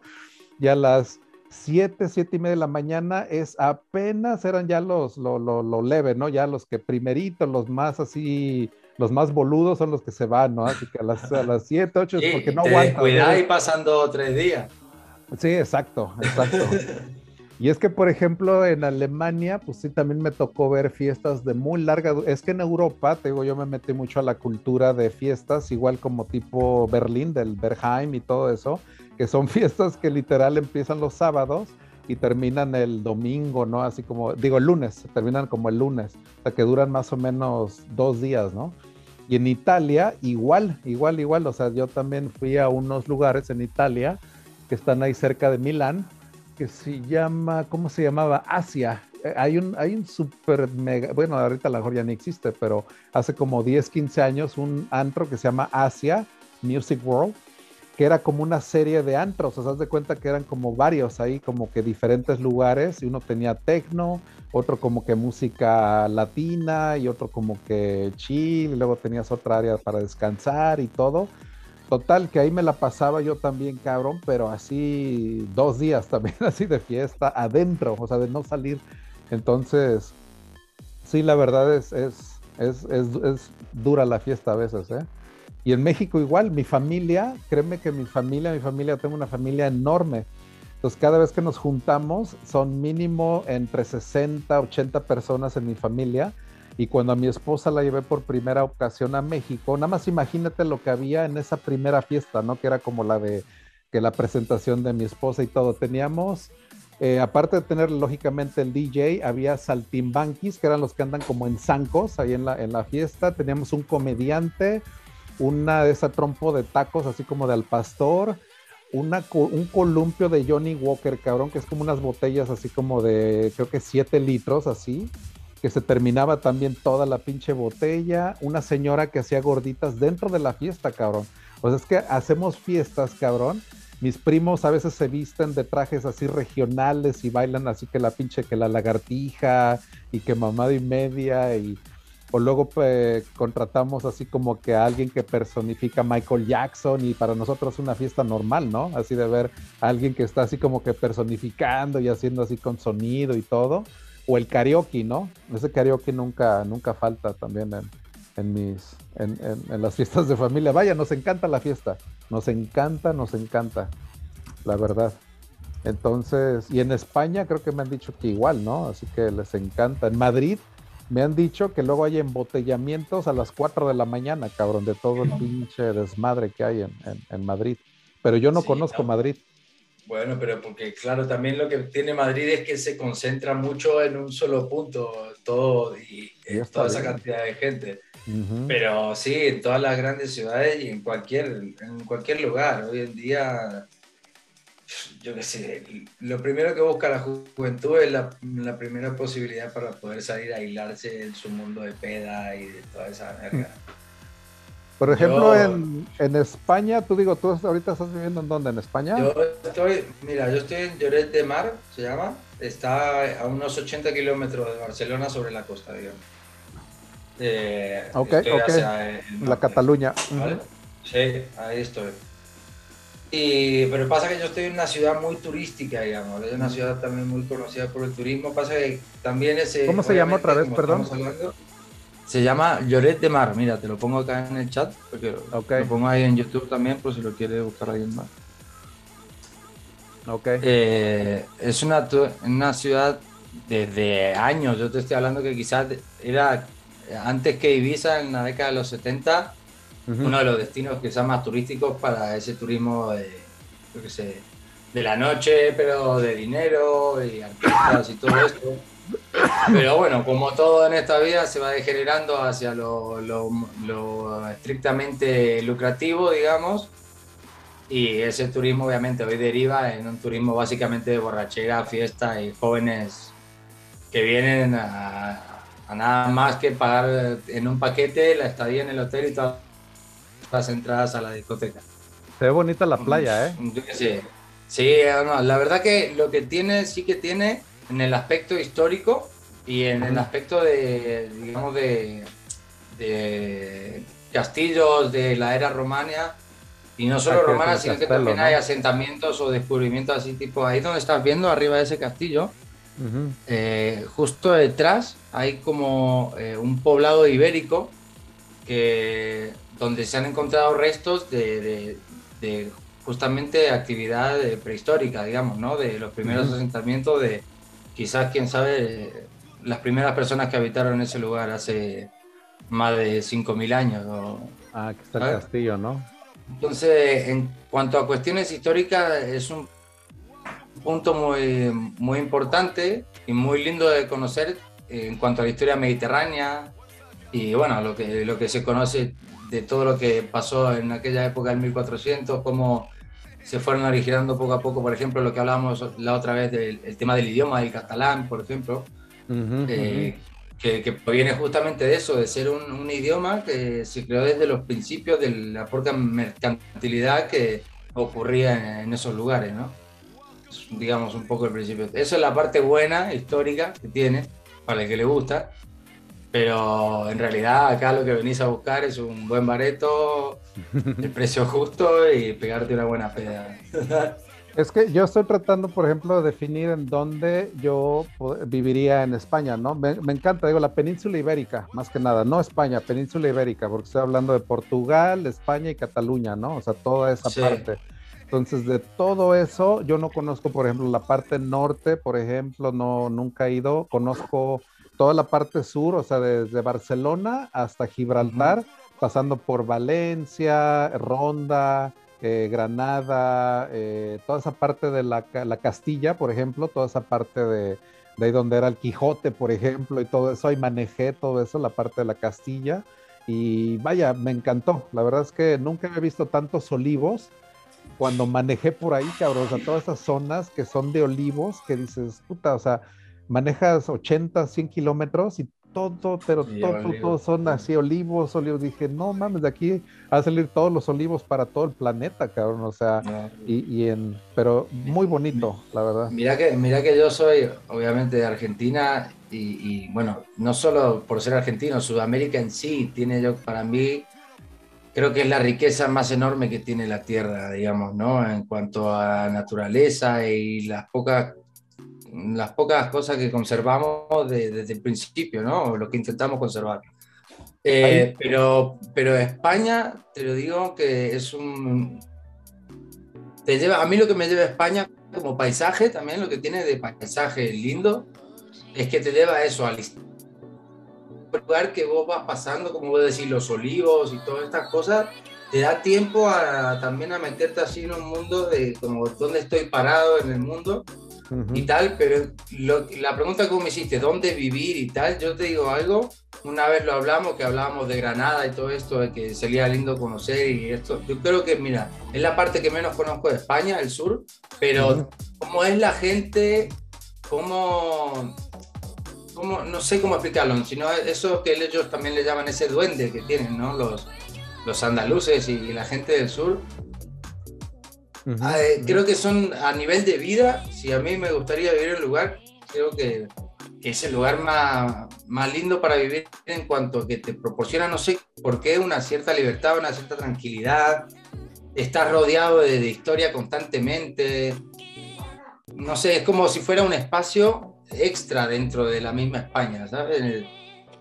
Y creo que es la comunidad más grande de toda España, Andalucía por ejemplo, este de Granada, me encantó, por ejemplo, haber caminado por aquí, por la Alhambra. Estuve en esta parte de la Alhambra, que es este palacio de Carlos V, que está increíble. Mi padre ¿eh? también, sí, mi padre estuvo ahí con un amigo. Uf, está increíble, cabrón, increíble. No tiene como moros y todo ahí. Cabrón, Exacto, porque es la parte que añadió Carlos V, pero la parte de Nazarí, de los, de los, estos príncipes nazarís, es toda, toda esta parte que pues hay que hacer reservaciones y todo. Toda esta parte yo no la no la conozco, ¿no? Pero dicen que está esplendorosa, cabrón, o sea, esta parte de la, de la Alhambra.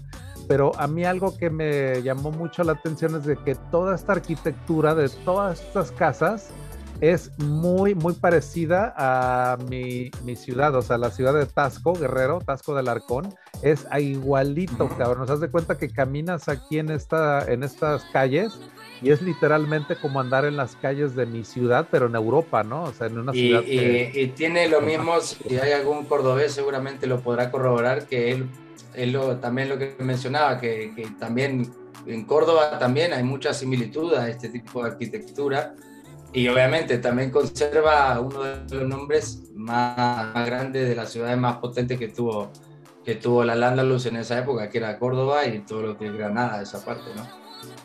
Tengo unos videos, de hecho, aquí en esta puerta de la justicia, ahí en YouTube y todo. Entonces, ahí los que los ah. quieren checar, ahí tengo videos de, Europa, de hecho, ahí en YouTube, que los grabé con una cámara en 4K, que, que es súper pequeñita, que es la DJI Pocket.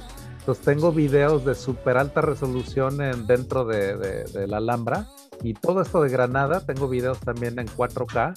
Que no, hombre, eso es como, la verdad te digo, me impresionó, la verdad lo, me sentí como en casa, vaya, o sea, estar aquí en Granada.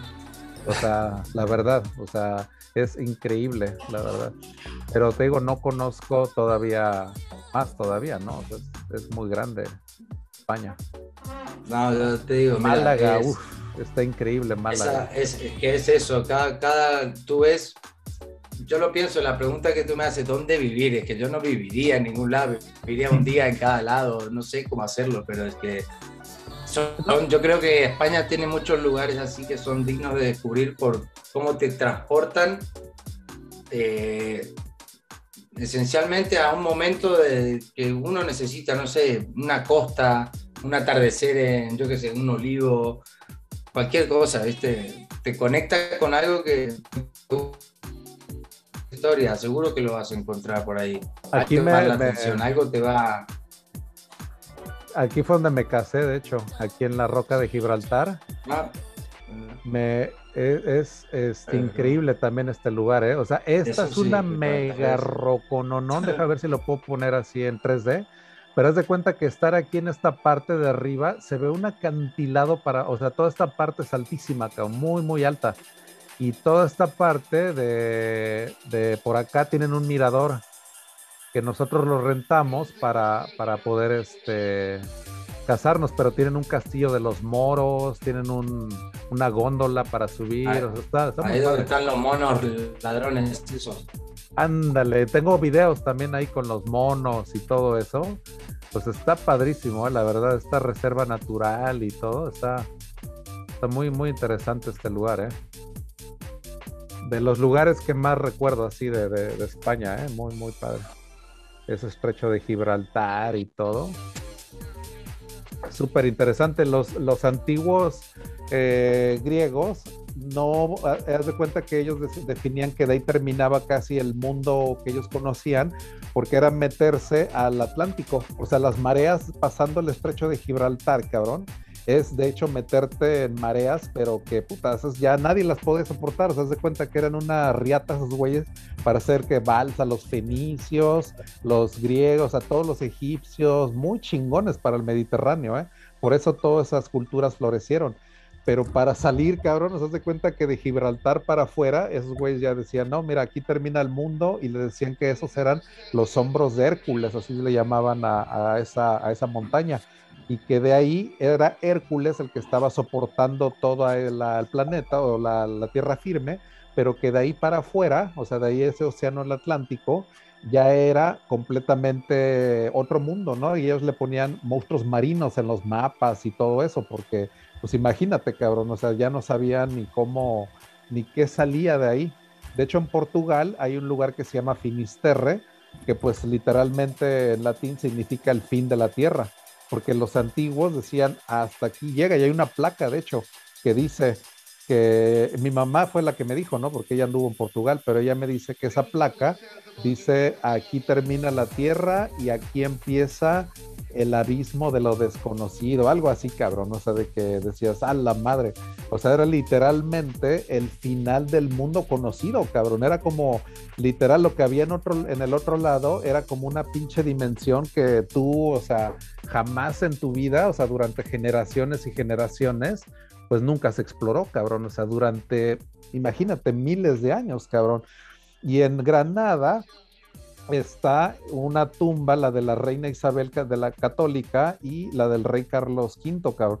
La, este mausoleo de la reina Isabel, dije, no mames, nunca había visto algo así, cabrón. Pero lo que, y ahí está una estatua de Cristóbal Colón en una avenida y todo. Pero ahí se conmemora mucho el hecho de que estos reyes católicos, que tenían un poder, pero increíble, cabrón. O ellos reconquistaron a Granada porque la retomaron de estos príncipes árabes, cabrón. ¿Nos das de cuenta que fue como un reinado que vivió dentro de los reyes, haz de cuenta, católicos, pero había un reinado dentro de su reinado. Estos pinches árabes dijeron que dominaron mucho tiempo España, que fue una conquista de los, de, los, de los moros, y ahí construyeron, cabrón, un chingo de castillos y la chingada, y príncipes que vivieron y murieron dentro de España, pero que eran príncipes árabes completamente, cabrón, así 100% de una cultura que se llama nazarí. Esa cultura nazarí fue la que construyó la Alhambra. De hecho, ellos fueron los que dijeron, órale, cabrón, toda la arquitectura de la Alhambra es arquitectura 100% nazarí, o sea, es de, de la arquitectura del Medio Oriente. Por eso se le considera una de las fusiones más importantes de la arquitectura del Medio Oriente con la civilización europea, ¿no? Que es España y el corazón de, pues, del reinado, cabrón, o sea, Granada y todo. Y por eso el rey Carlos V dijo, no, pues le vamos a añadir todo otro desmadre, pero eso sí es un estilo que lo ves por dentro y dices, no, pues parece Versalles, cabrón, es un pinche estilo bien occidental, o sea, que no tiene ya el uso, por ejemplo, de fractales y de la geometría de esta onda de los castillos del Medio Oriente. Puta cabrón, yo vi una parte porque tengo no pude entrar a lo que es lo, el castillo en sí, pero vi la parte de afuera, nada más con lo que vi, cabrón, hay como unas alas que están abiertas ahí al público. No mames, yo nunca he visto una arquitectura tan chingona islámica. Haz de cuenta que toda está basada en la cultura islámica, en uso de patrones geométricos muy, muy chingones. Voy a poner aquí, buscar en Google, este, la Alhambra interior o algo así, para darnos una idea de, cómo está por dentro, cabrón. Porque haz de cuenta que eso es algo que yo he escuchado, que es algo que, no mames, o te... Yo he visto esto más o menos. Eso es como el de lo que vi ahí, eh, parte de ahí en la Alhambra, que es este estilo. Y que de hecho hay partes en el centro de la Alhambra, digo de Granada, que están ahí cerca del mausoleo y todo, que todavía por dentro tienen esta arquitectura. O sea, hay lugares que todavía son como tiendas y todo, pero tienen un estilo de este estilo y los han conservado. Entonces, sí puedes todavía entrar a lugares que así se ven, cabrón. Pero esto es del interior de la Alhambra. O sea, esto la verdad, o sea, algún día lo tengo que, o sea, lo tengo que, ver, ¿no? Ve esta arquitectura tan cabrona, ¿no? Este tipo de columnas y con este tipo de, motivos que son como tipo fractales, ¿no? O sea, son literalmente así, está basada en fractales, cabrón, pero de una cultura que la hizo sin, sin saber ni madres, cabrón, de, de, de las matemáticas y fractales, o sea, ve la parte de arriba, ¿no? De esto. O sea, este estilo no se ve en ninguna parte de Europa más que ahí en esa, en esa parte, ¿no? De, España, o sea, donde llegaron definitivamente a conquistar los moros, ¿no? Y que son estos príncipes que hubo ahí en, España. Está, está, muy chingón. Y la verdad lo que es esta música, la, la, ¿cómo se llama? La música tradicional de España, la de donde bailan y que es el pinche tableado y todo eso. Flamenco. El flamenco. Claro, es el origen musicalmente tiene todos esos jeites árabes. Sí, sí, esos cánticos así de. Ah, eh, mira, por algo, por algo vos sos el maestro, JJ, y acabas de tirarte toda la cátedra de lo que yo quise decir a, a trabalengua en un segundo. ¿Entendés? Claro, claro. Pero es a lo que voy, justamente, es el hecho de poder fijarte en una arquitectura o de lo que sea que te llame la atención y que te dé a, pensar o ponerte en algún, en algún punto de la historia que te huele bien la cabeza. Pensar en la música, ¿me entendés? Las raíces de la música también, eso es algo que obviamente a mí también siempre, siempre me ha, me ha llamado la atención y obviamente a mí el flamenco es una de las cosas que me vuelve loco musicalmente por la complejidad que tiene y porque es algo que es, si lo analizas bien, casi que es como, como el tango, o sea, se podría improvisar en base de que es más, más que una, una pieza musical, es un sentimiento traducido o... o, eh, Esa energía, ¿no? en base a la música, claro, Un lenguaje más, claro. Esa expresión es como si fuera un dialecto que, que se empezó con ah. el flamenco y el tango argentino es como una, como una, una parte, ¿no? Como una ramita de ese. Y son todo misturas. y son, no dejan de ser todo mixturas de algún hecho histórico o de algún acontecimiento. Fusión de civilización y todo. La música en sí, yo creo que es como la raza, o sea, todos en día de hoy. Eh, somos originarios, obviamente, nacidos de algún lugar, pero tenemos unas raíces históricas que son innegables y que, bueno, vete a saber tú dónde terminan y dónde empiezan. Y es que hasta los platillos, lo que es la comida, por ejemplo, los moros con cristianos, o sea, la comida, por ejemplo, que hay en España, pues también muy eh, padre, por ejemplo, ver la horchata, la bebida que para en México está hecha a base de arroz, por ejemplo, pero en España yo nunca la había probado hecha en base a un este, tubérculo, que es en base como una patata. Entonces cuando la probé dije, a la madre, o sea, sabía pero completamente diferente. A pesar de que esos güeyes la inventaron, o sea, ahí de ahí viene la horchata y todo eso, y está hecha en base a algo completamente diferente, cabrón, o sea, bien diferente. Creo que sí, en Valencia yo la probé y era de algo Valencia, claro, es que en Valencia es donde más eh, es originaria la horchata, claro. Exacto, la horchata. Y seguro tiene su cuestión histórica, pero yo ahora no sabría decirte la verdad, seguro que la tiene, ¿verdad? De que haya llegado en algún momento al otro lado. Y es que fue más o menos esa, como que te digo, esa idea, pero los mexicanos, como no había ese tubérculo, que de hecho no me acuerdo muy cómo se llama, pero había un chingo de arroz. Entonces dijeron, no, pues la horchata, pues la vamos a hacer en base a arroz y esa fue la expresión de la horchata, pero en México, a la que yo siempre estuve acostumbrado. Entonces yo cuando probé la horchata española dije, puta, ya como que no, no me gustó, la verdad, pues digo, es algo que no, tenía que yo creo que adquirir ahí el, sabor o algo, pero no me gustó. La verdad, de entrada dije, la probé y dije, no, la madre esto, ¿no? O sea, casi casi la... pero... José Cristóbal este, nos dice que es de Valencia, él nos puede decir, creo que se llama chufa. Ándale, ándale, chufa. chufa, viene, digamos, por una cuestión comercial también, de que fue una marca y ya quedó como el nombre genérico. Ah, Pero eh, es ese el nombre de, la, del, tubérculo del que está hablando JJ. Le pusieron Chufi, entonces Chufi, Chufi, y bueno, aquí le llaman Chufi ahora esa, esa cosa. Y es que te digo, nada más hacerlo en base a otra cosa. Y, ve, por ejemplo, cuando fui por allá, también creo que era Granada, vi una procesión de gentes encapuchadas, cabrón, que van con el torso descubierto, con estas como tipo faldas negras y con este capuchón negro. Y dije, a la madre en Tasco, cada Semana Santa hacen lo mismito, cabrón, o sea, procesiones y todo. Procesiones y todo, y se flagelan, esa es la diferencia, que en México se flagelan pero en España no lo tienen tan sangriento porque ahí no hay flagelación ni nada, ¿no? Pero sí hay... Porque ya hoy en día lo, lo, lo, civilizaron ya un poquito, más. Es que en México se hizo bien brutal, pero son tradiciones coloniales, vaya, o sea, todo lo que existe en Tasco, tanto la arquitectura, costumbres y todo, viene de costumbres españolas completamente, o sea, todo lo que es la Semana Santa y el hecho hasta de creer en, en Cristo y los santos y todo, pues viene de España también, o sea, todas las instituciones católicas, literal, pues vienen de la reina Isabel y de toda la conquista, ¿no? O sea, todo lo que fue los frailes, esa era la pinche misión, cabrón.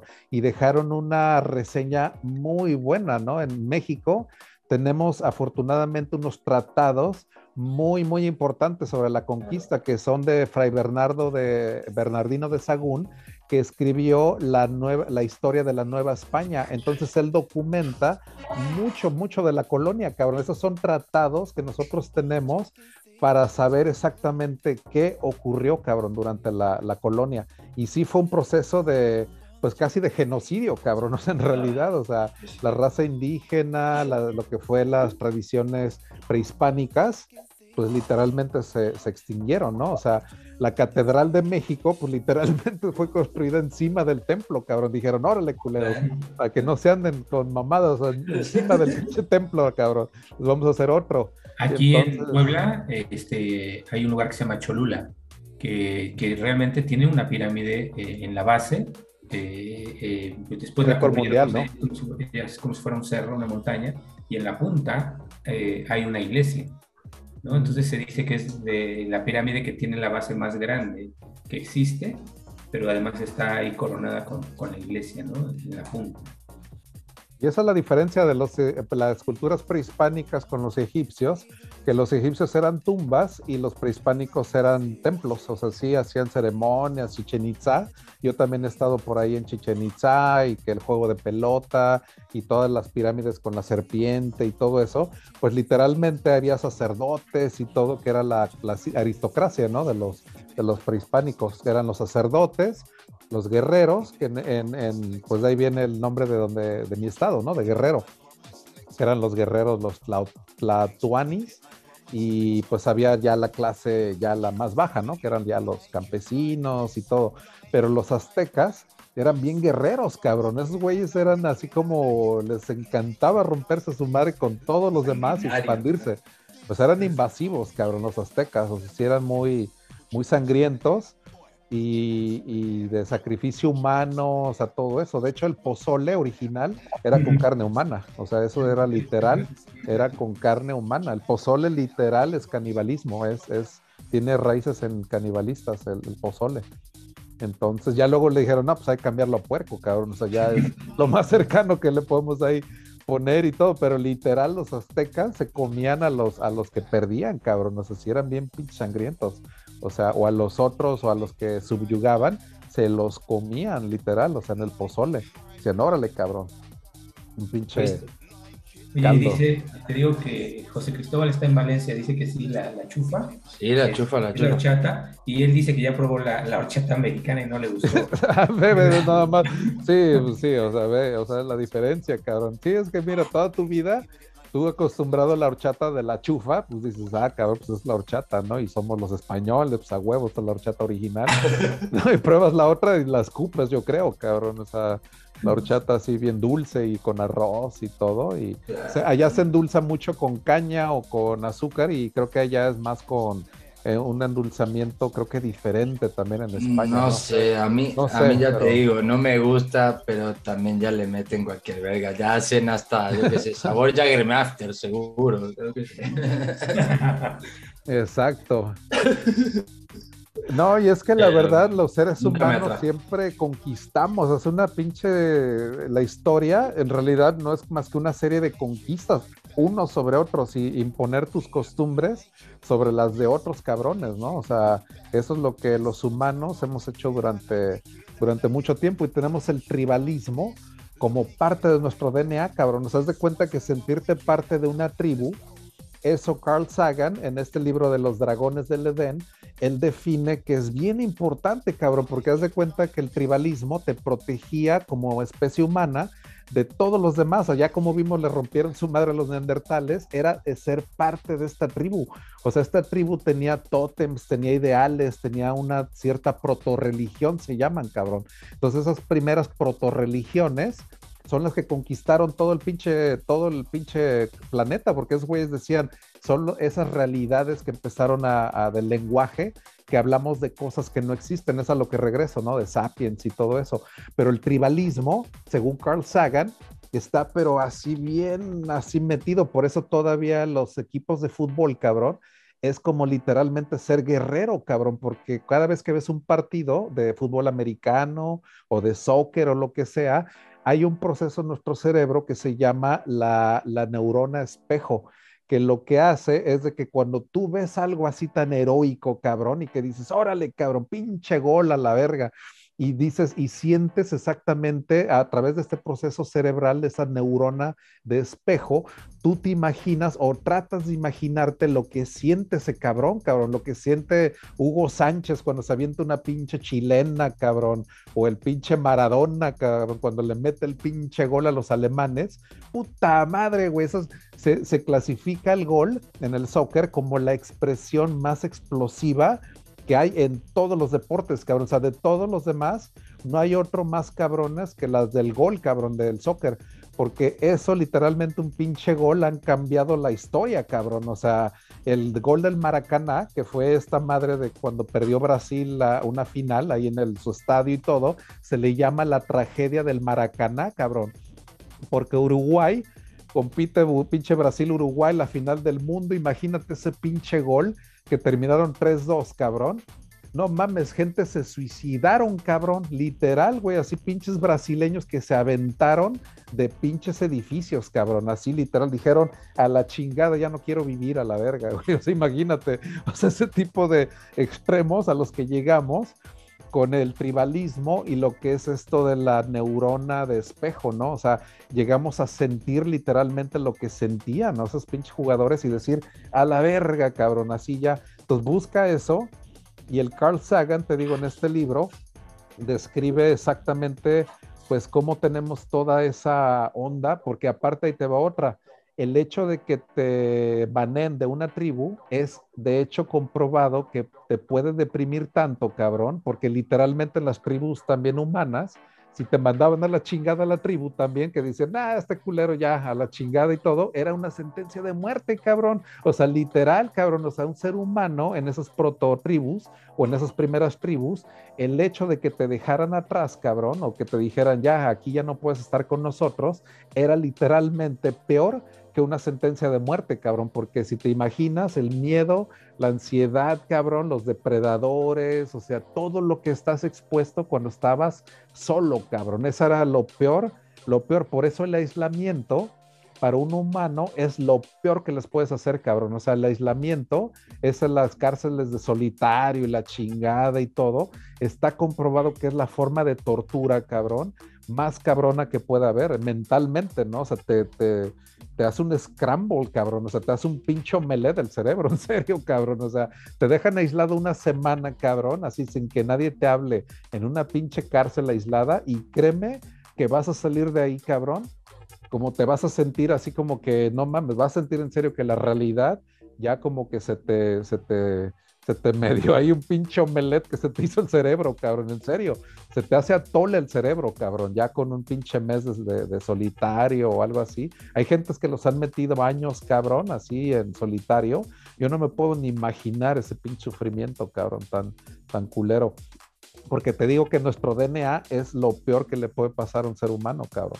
El aislamiento. No es la muerte, es el aislamiento, cabrón. Es peor que una sentencia de muerte, créeme, cabrón. O sea, muchos así güeyes de asesinos dicen, no, cabrón, yo quiero la pinche silla eléctrica, cabrón. O sea, porque en serio, el aislamiento, si lo estudias, es peor, puta, 10 veces peor, cabrón, que una sentencia de muerte, en serio. La prisión todavía a nivel perpetua, pues todavía te la puedes llevar, cabrón. O sea, de que, ah, pues convivo y que la chingada, esas amistades en la cárcel y esto y el otro. Te acostumbras, cabrón, la neta, güey. O sea, el hombre te se acostumbra a todo, menos a no interactuar, cabrón. En serio. Es tan, tan necesario prácticamente como comer y, o sea, es, es indispensable para nuestro funcionamiento cerebral, cabrón. Y hay estoicos que han pasado durante eso, cabrón. Y hay eh, escrituras de los estoicos que han pasado por ese tipo de cosas, cabrón, como Tucídides y esos güeyes. Y dices, ah, la madre, o sea, la neta, los estoicos dicen que eso, la filosofía, es lo único que les ha salvado la vida, cabrón, el aislamiento. Porque créeme que hasta un prisionero de guerra de Vietnam, que se llama James uh, que era un pinche piloto, cabrón, así, ese güey era estoico, cabrón, haz de cuenta. Entonces lo derrumban en Vietnam, cabrón. Y dice, cuando lo iban derribando, cabrón, verga, ese güey dice que cuando iba para abajo, dice, estoy a punto de entrar al mundo de Tucídides, cabrón. O sea, ese güey decía, no, hombre, güey, aquí ya se viene un pinche desmadre que estuvo prisionero de guerra durante siete años el cabrón y muchos no sobrevivieron. Pero ¿sabes por qué ese güey decía por qué se morían los demás y por qué él sí no se murió?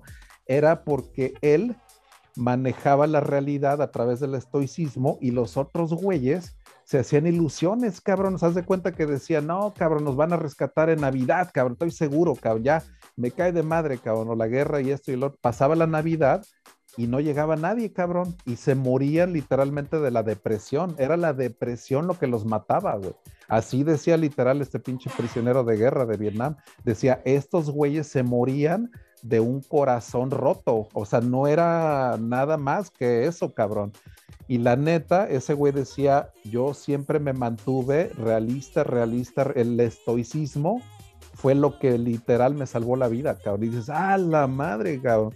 O sea, güeyes que te digo han tenido esos pinches, imagínate, prisionero de guerra en Vietnam, las pinches condiciones, cabrón, en las que vives, güey. O sea, no, no era cualquier mamada, cabrón.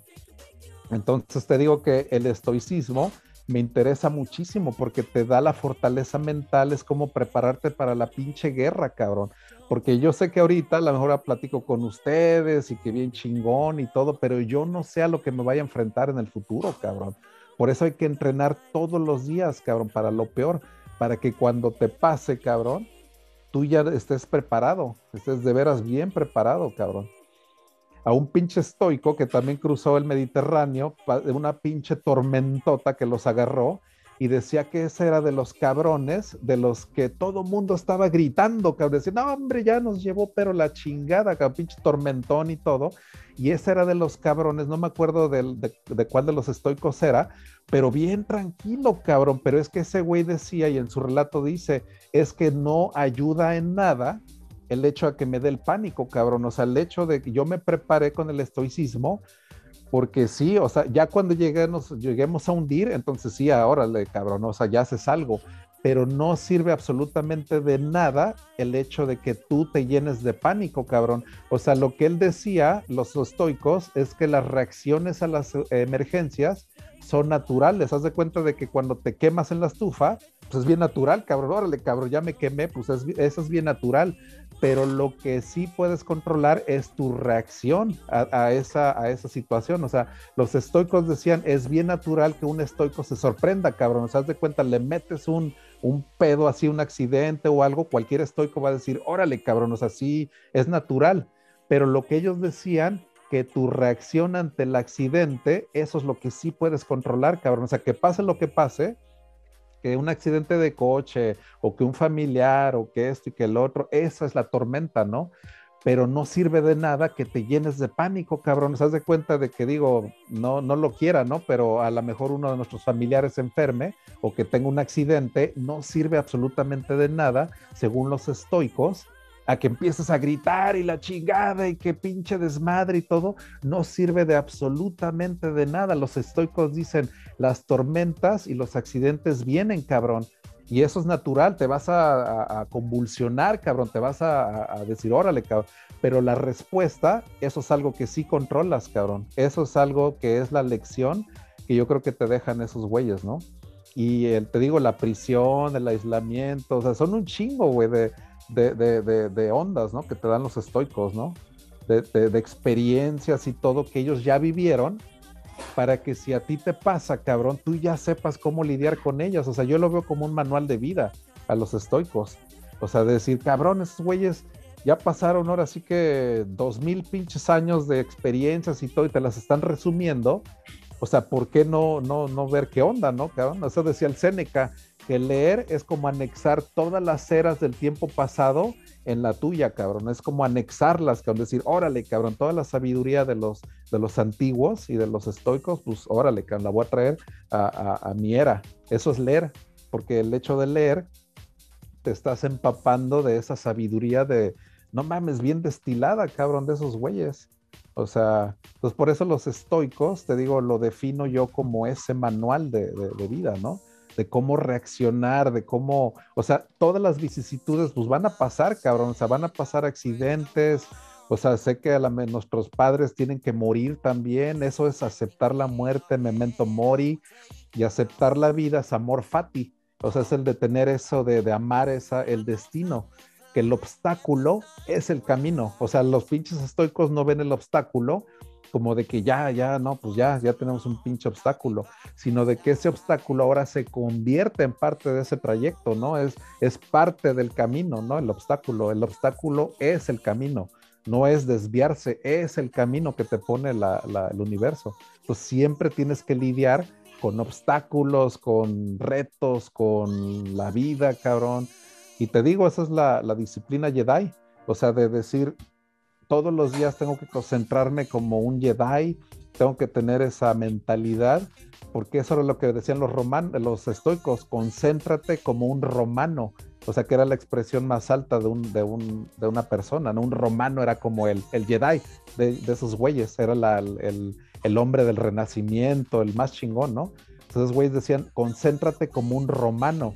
Entonces yo ahorita les digo, concéntrate como un Jedi porque esa es la mentalidad de chingarle todos los días, o sea, para eso estamos, o sea, para aprender, si eres filósofo, pues es el amor al conocimiento, ¿no? Y me considero un filósofo porque es el amor al conocimiento puro, por conocimiento en sí. No tienes ya que buscar otra razón, cabrón. O sea, ya no es buscar el conocimiento que para mi licenciatura o que para un pinche trabajo. No, no, no, cabrón. Eso ya lo dejas a la chingada, cabrón amas el conocimiento por el conocimiento en sí, ¿no? O sea, eso es lo, que es la filosofía pura, de, amar al conocimiento. Y a veces los doctorados y que esto y el otro confunden mucho. Dices, no mames. O sea, hay güeyes que he conocido que tienen doctorados. Salud, salud, chingado. Que tienen doctorados y no, cabrón. O sea, pero salud, salud, chingado. acá estamos los cyberpunk, loco. La nueva estacada. Acá está la nueva estacada, pues. Exacto. Sí, regresando al tribalismo clanes, precisamente estos, ¿no? Los cypherpunks, como dijiste el otro día, la, la tribu del renacimiento digital. Y eso es precisamente, ¿no? Esa, eso que estamos haciendo acá es una ideología como que medio ahí conjunta, que a todos nos gusta la tecnología, nos gusta el futurismo y que la música, eso es como que encontrar a tu tribu, vaya, es encontrar a tu gente que dices, órale, cabrón, estos güeyes les gusta la música, les gusta que hablar de, ideas y que hacer proyectos y blockchain y que el Web3 y todo ese desmadre, eso es tu tribu. O sea, eso es lo que te une y te digo, eso es la, lo que los griegos definían como esa sinergia, ¿no? Que era ese término de que en cuanto había más gente, se eh, crea ese efecto, que ese era, fue un efecto muy cabrón de sinergia. Para los griegos era lo que siempre se hacía cada vez que había más de una persona, ¿no? reunidas. Acabo de, leer la definición de, sinergia. En un libro decía que el resultado que obtienes de juntar dos cosas es más grande que, que, el de tenerlos separados. Exacto, exacto. y de hecho, fíjate que yo también siempre he tenido, por ejemplo, con uno de mis mejores amigos, William Alexander, he hecho también negocios enteros. Creamos un precursor de Uber en San Diego antes de que existiera, se llama Zero DUI y fue una compañía que se dedicaba a eliminar eso de manejar borracho. O sea, era una compañía que creamos en la cual te mandábamos un chofer, pero que manejara tu coche. O sea, haz de cuenta que tú puedes manejar tu coche, tu Mercedes o lo que quisieras. Llegabas al centro de San Diego y te ponías ebrio y decías, bueno, ya no puedo ah, manejar, nos, ah, le hablabas al servicio, pero tú ibas en tu propio coche, ya tú no tenías que irte o subirte en el coche de alguien más. Y ese fue un servicio que la verdad hasta hubo eh, en San Diego, hubo hasta artículos en las noticias, yo soy uno de los fundadores de Zero DUI, porque yo quería evitar ese desmadre, ¿no? De, la, de los DUIs, de cuando la gente maneja en estado de ebriedad. Y yo decía, pues no mames, o sea, con la tecnología podemos solucionar eso, ¿no? O sea, de ponernos de acuerdo para que yo maneje, o bueno, de hecho yo llegué a manejar, de hecho, o sea, fue las únicas veces que le di ahí un estilo Uber, pero era mi propia compañía, se llama Zero DUI, y sí llegué a manejar y nos daban propinas y la chingada y todo. Me acuerdo que era un banderazo, luego millas, no me acuerdo, pero sí lo hicimos muy chingón, de tal manera que a los choferes se llevaban por ride como unos, no sé, 50, 60 dólares, que era lo que tú pagabas, porque sí era un, un servicio un poco caro, pero a nosotros nos pagaban una membresía de, de 29.99 al mes. Y ya con eso tú tenías acceso pues a todo el servicio, ¿no? Pero el ride lo tenías que pagar aparte, ¿no? Como otros, el servicio ya por, por, este, por, por irte a recoger y todo, todo eso, ¿no? Pero sí, la verdad digo, es, es, yo creo que bueno, así como que, pues, experimentar y, así como que, pues, conocer y, hablar de, pues, de ideas más que nada, ¿no? De tener un dúo. Eso es algo que, vaya, en Silicon Valley he hablado también en este libro de Kings of Crypto, que habla de cómo se, se venera esos dúos, ¿no? Hewlett Packard, que es la más legendaria, pues este cabrón Hewlett y Packard, ¿no? Luego, este, eh, eh, Steve Jobs con Steve Wozniak, ¿no? Que crearon Apple Computer. Y esos dúos dinámicos, ¿no? Google fue creado por Sergey Brin y el, este otro, este, cuate, ¿no? O sea, que son estas dos personas que por lo regular siempre son así como que los fundadores de, de estas ideas, ¿no? Pero pues digo, también hay, por ejemplo, compañías como Amazon, que es una, este, Jeff Bezos o Elon Musk, digo, pero sí esa de los dúos, sí es algo que se, que sí es bien, es un efecto, vaya, que, se, se refuerza. Entonces, por ejemplo, te digo esto de que yo quiero contratar a alguien para que me ayude en esto de los websites y todos, porque sí necesito a alguien de ver, y ya ves que lo habíamos platicado y todo. Entonces, si hay alguien que les interese, por cierto, trabajar ahí conmigo, eh, la verdad les encargo, si le, sabes a WordPress y a Web Development y todo eso, mándame un email en serio, porque sí necesito ya a alguien y yo no le hago a eso. O sea, vaya, sé como el HTML, sé todo eso, pero ya para hacerlo, ahí sí yo pinto mejor mi raya y hay gente que pues le gusta y sabe más, ¿no? Pues yo soy más de Photoshop, Premiere y edición, ideas, Illustrator y todo, pero ya en lo que es el diseño de website ya es, es otra onda. Pero pero sí te digo, la onda es crecer, te digo, la comunidad siempre va a estar así como que si le seguimos echando esto de hacer las cápsulas y hacer el website y sacar nuevas ideas y todo, la comunidad pues va, pues va a seguir para arriba, ¿no? Así que... 923 cypherpunks al momento en el grupo. En el grupo.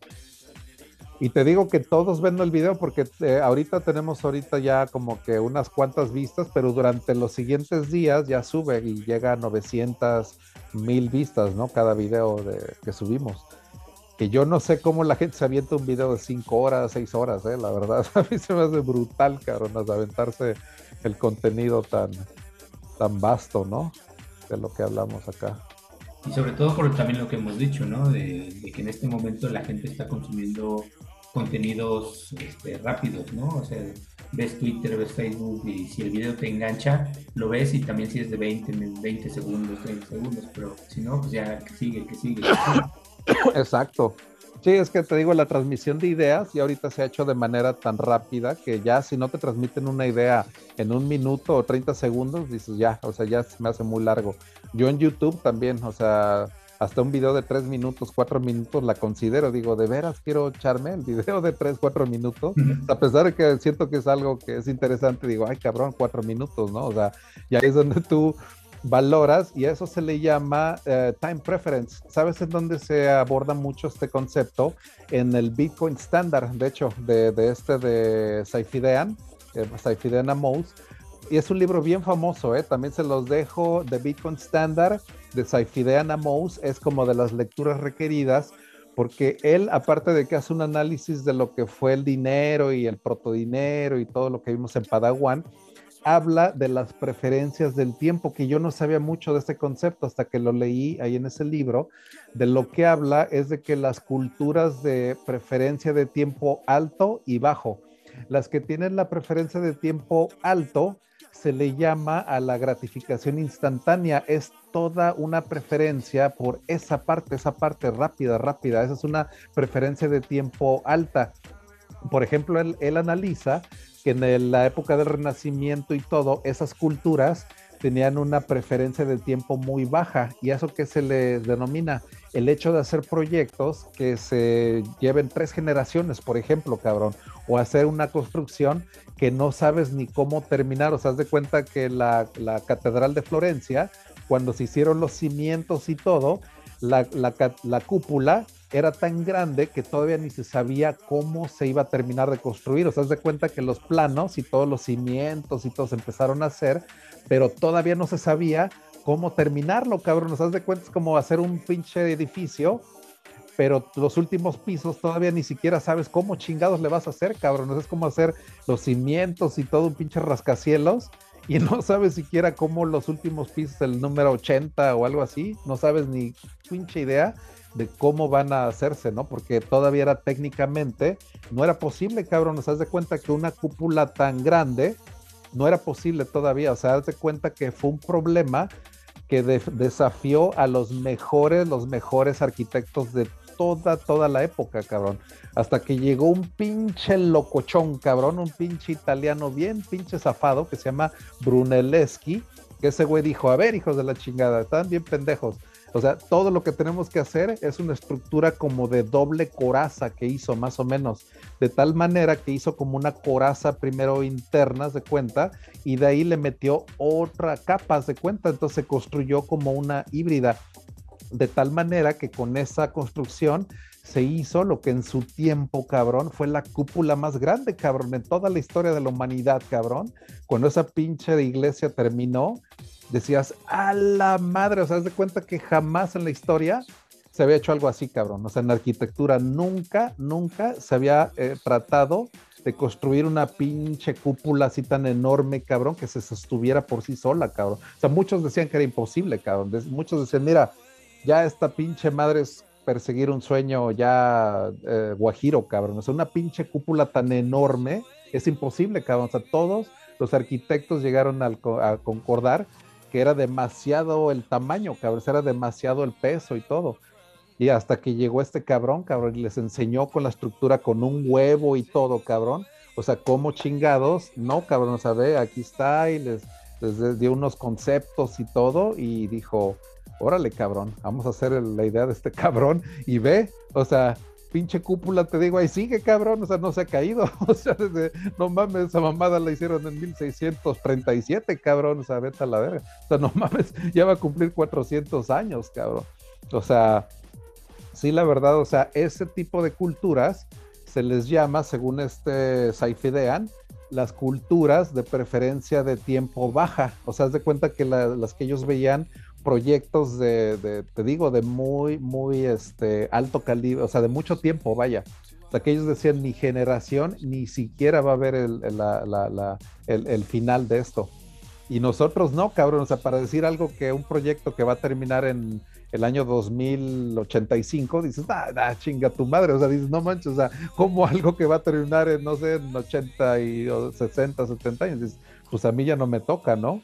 O sea, eso es la, preferencia de tiempo alta, que no le damos ya cabida a pensar en proyectos que podamos empezar ahorita, que se puedan llevar 50, 70 años, pero nadie le gusta pensar en esas escalas de tiempo, ¿no?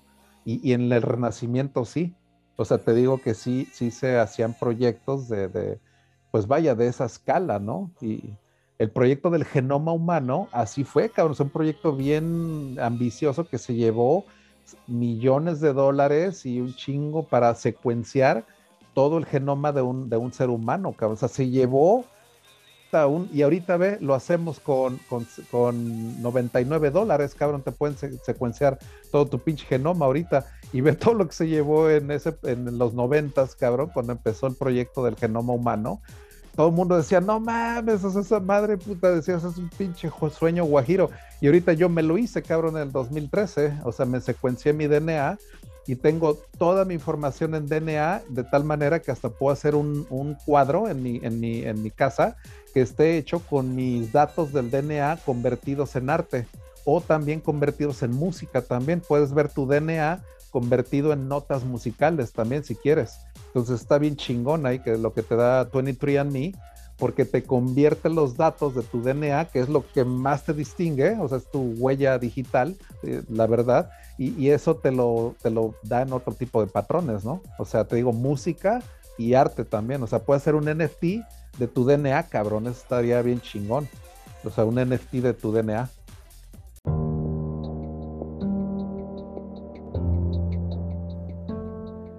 Llegado al final del segundo capítulo y todavía nos faltan otras cuatro horas de contenido, así que te recomiendo ahora buscar el capítulo 3 del volumen 38.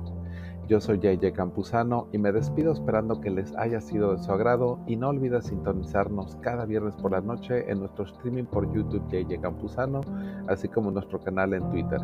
Esto fue Cypherpunk Nightmares, el podcast más futurista del planeta.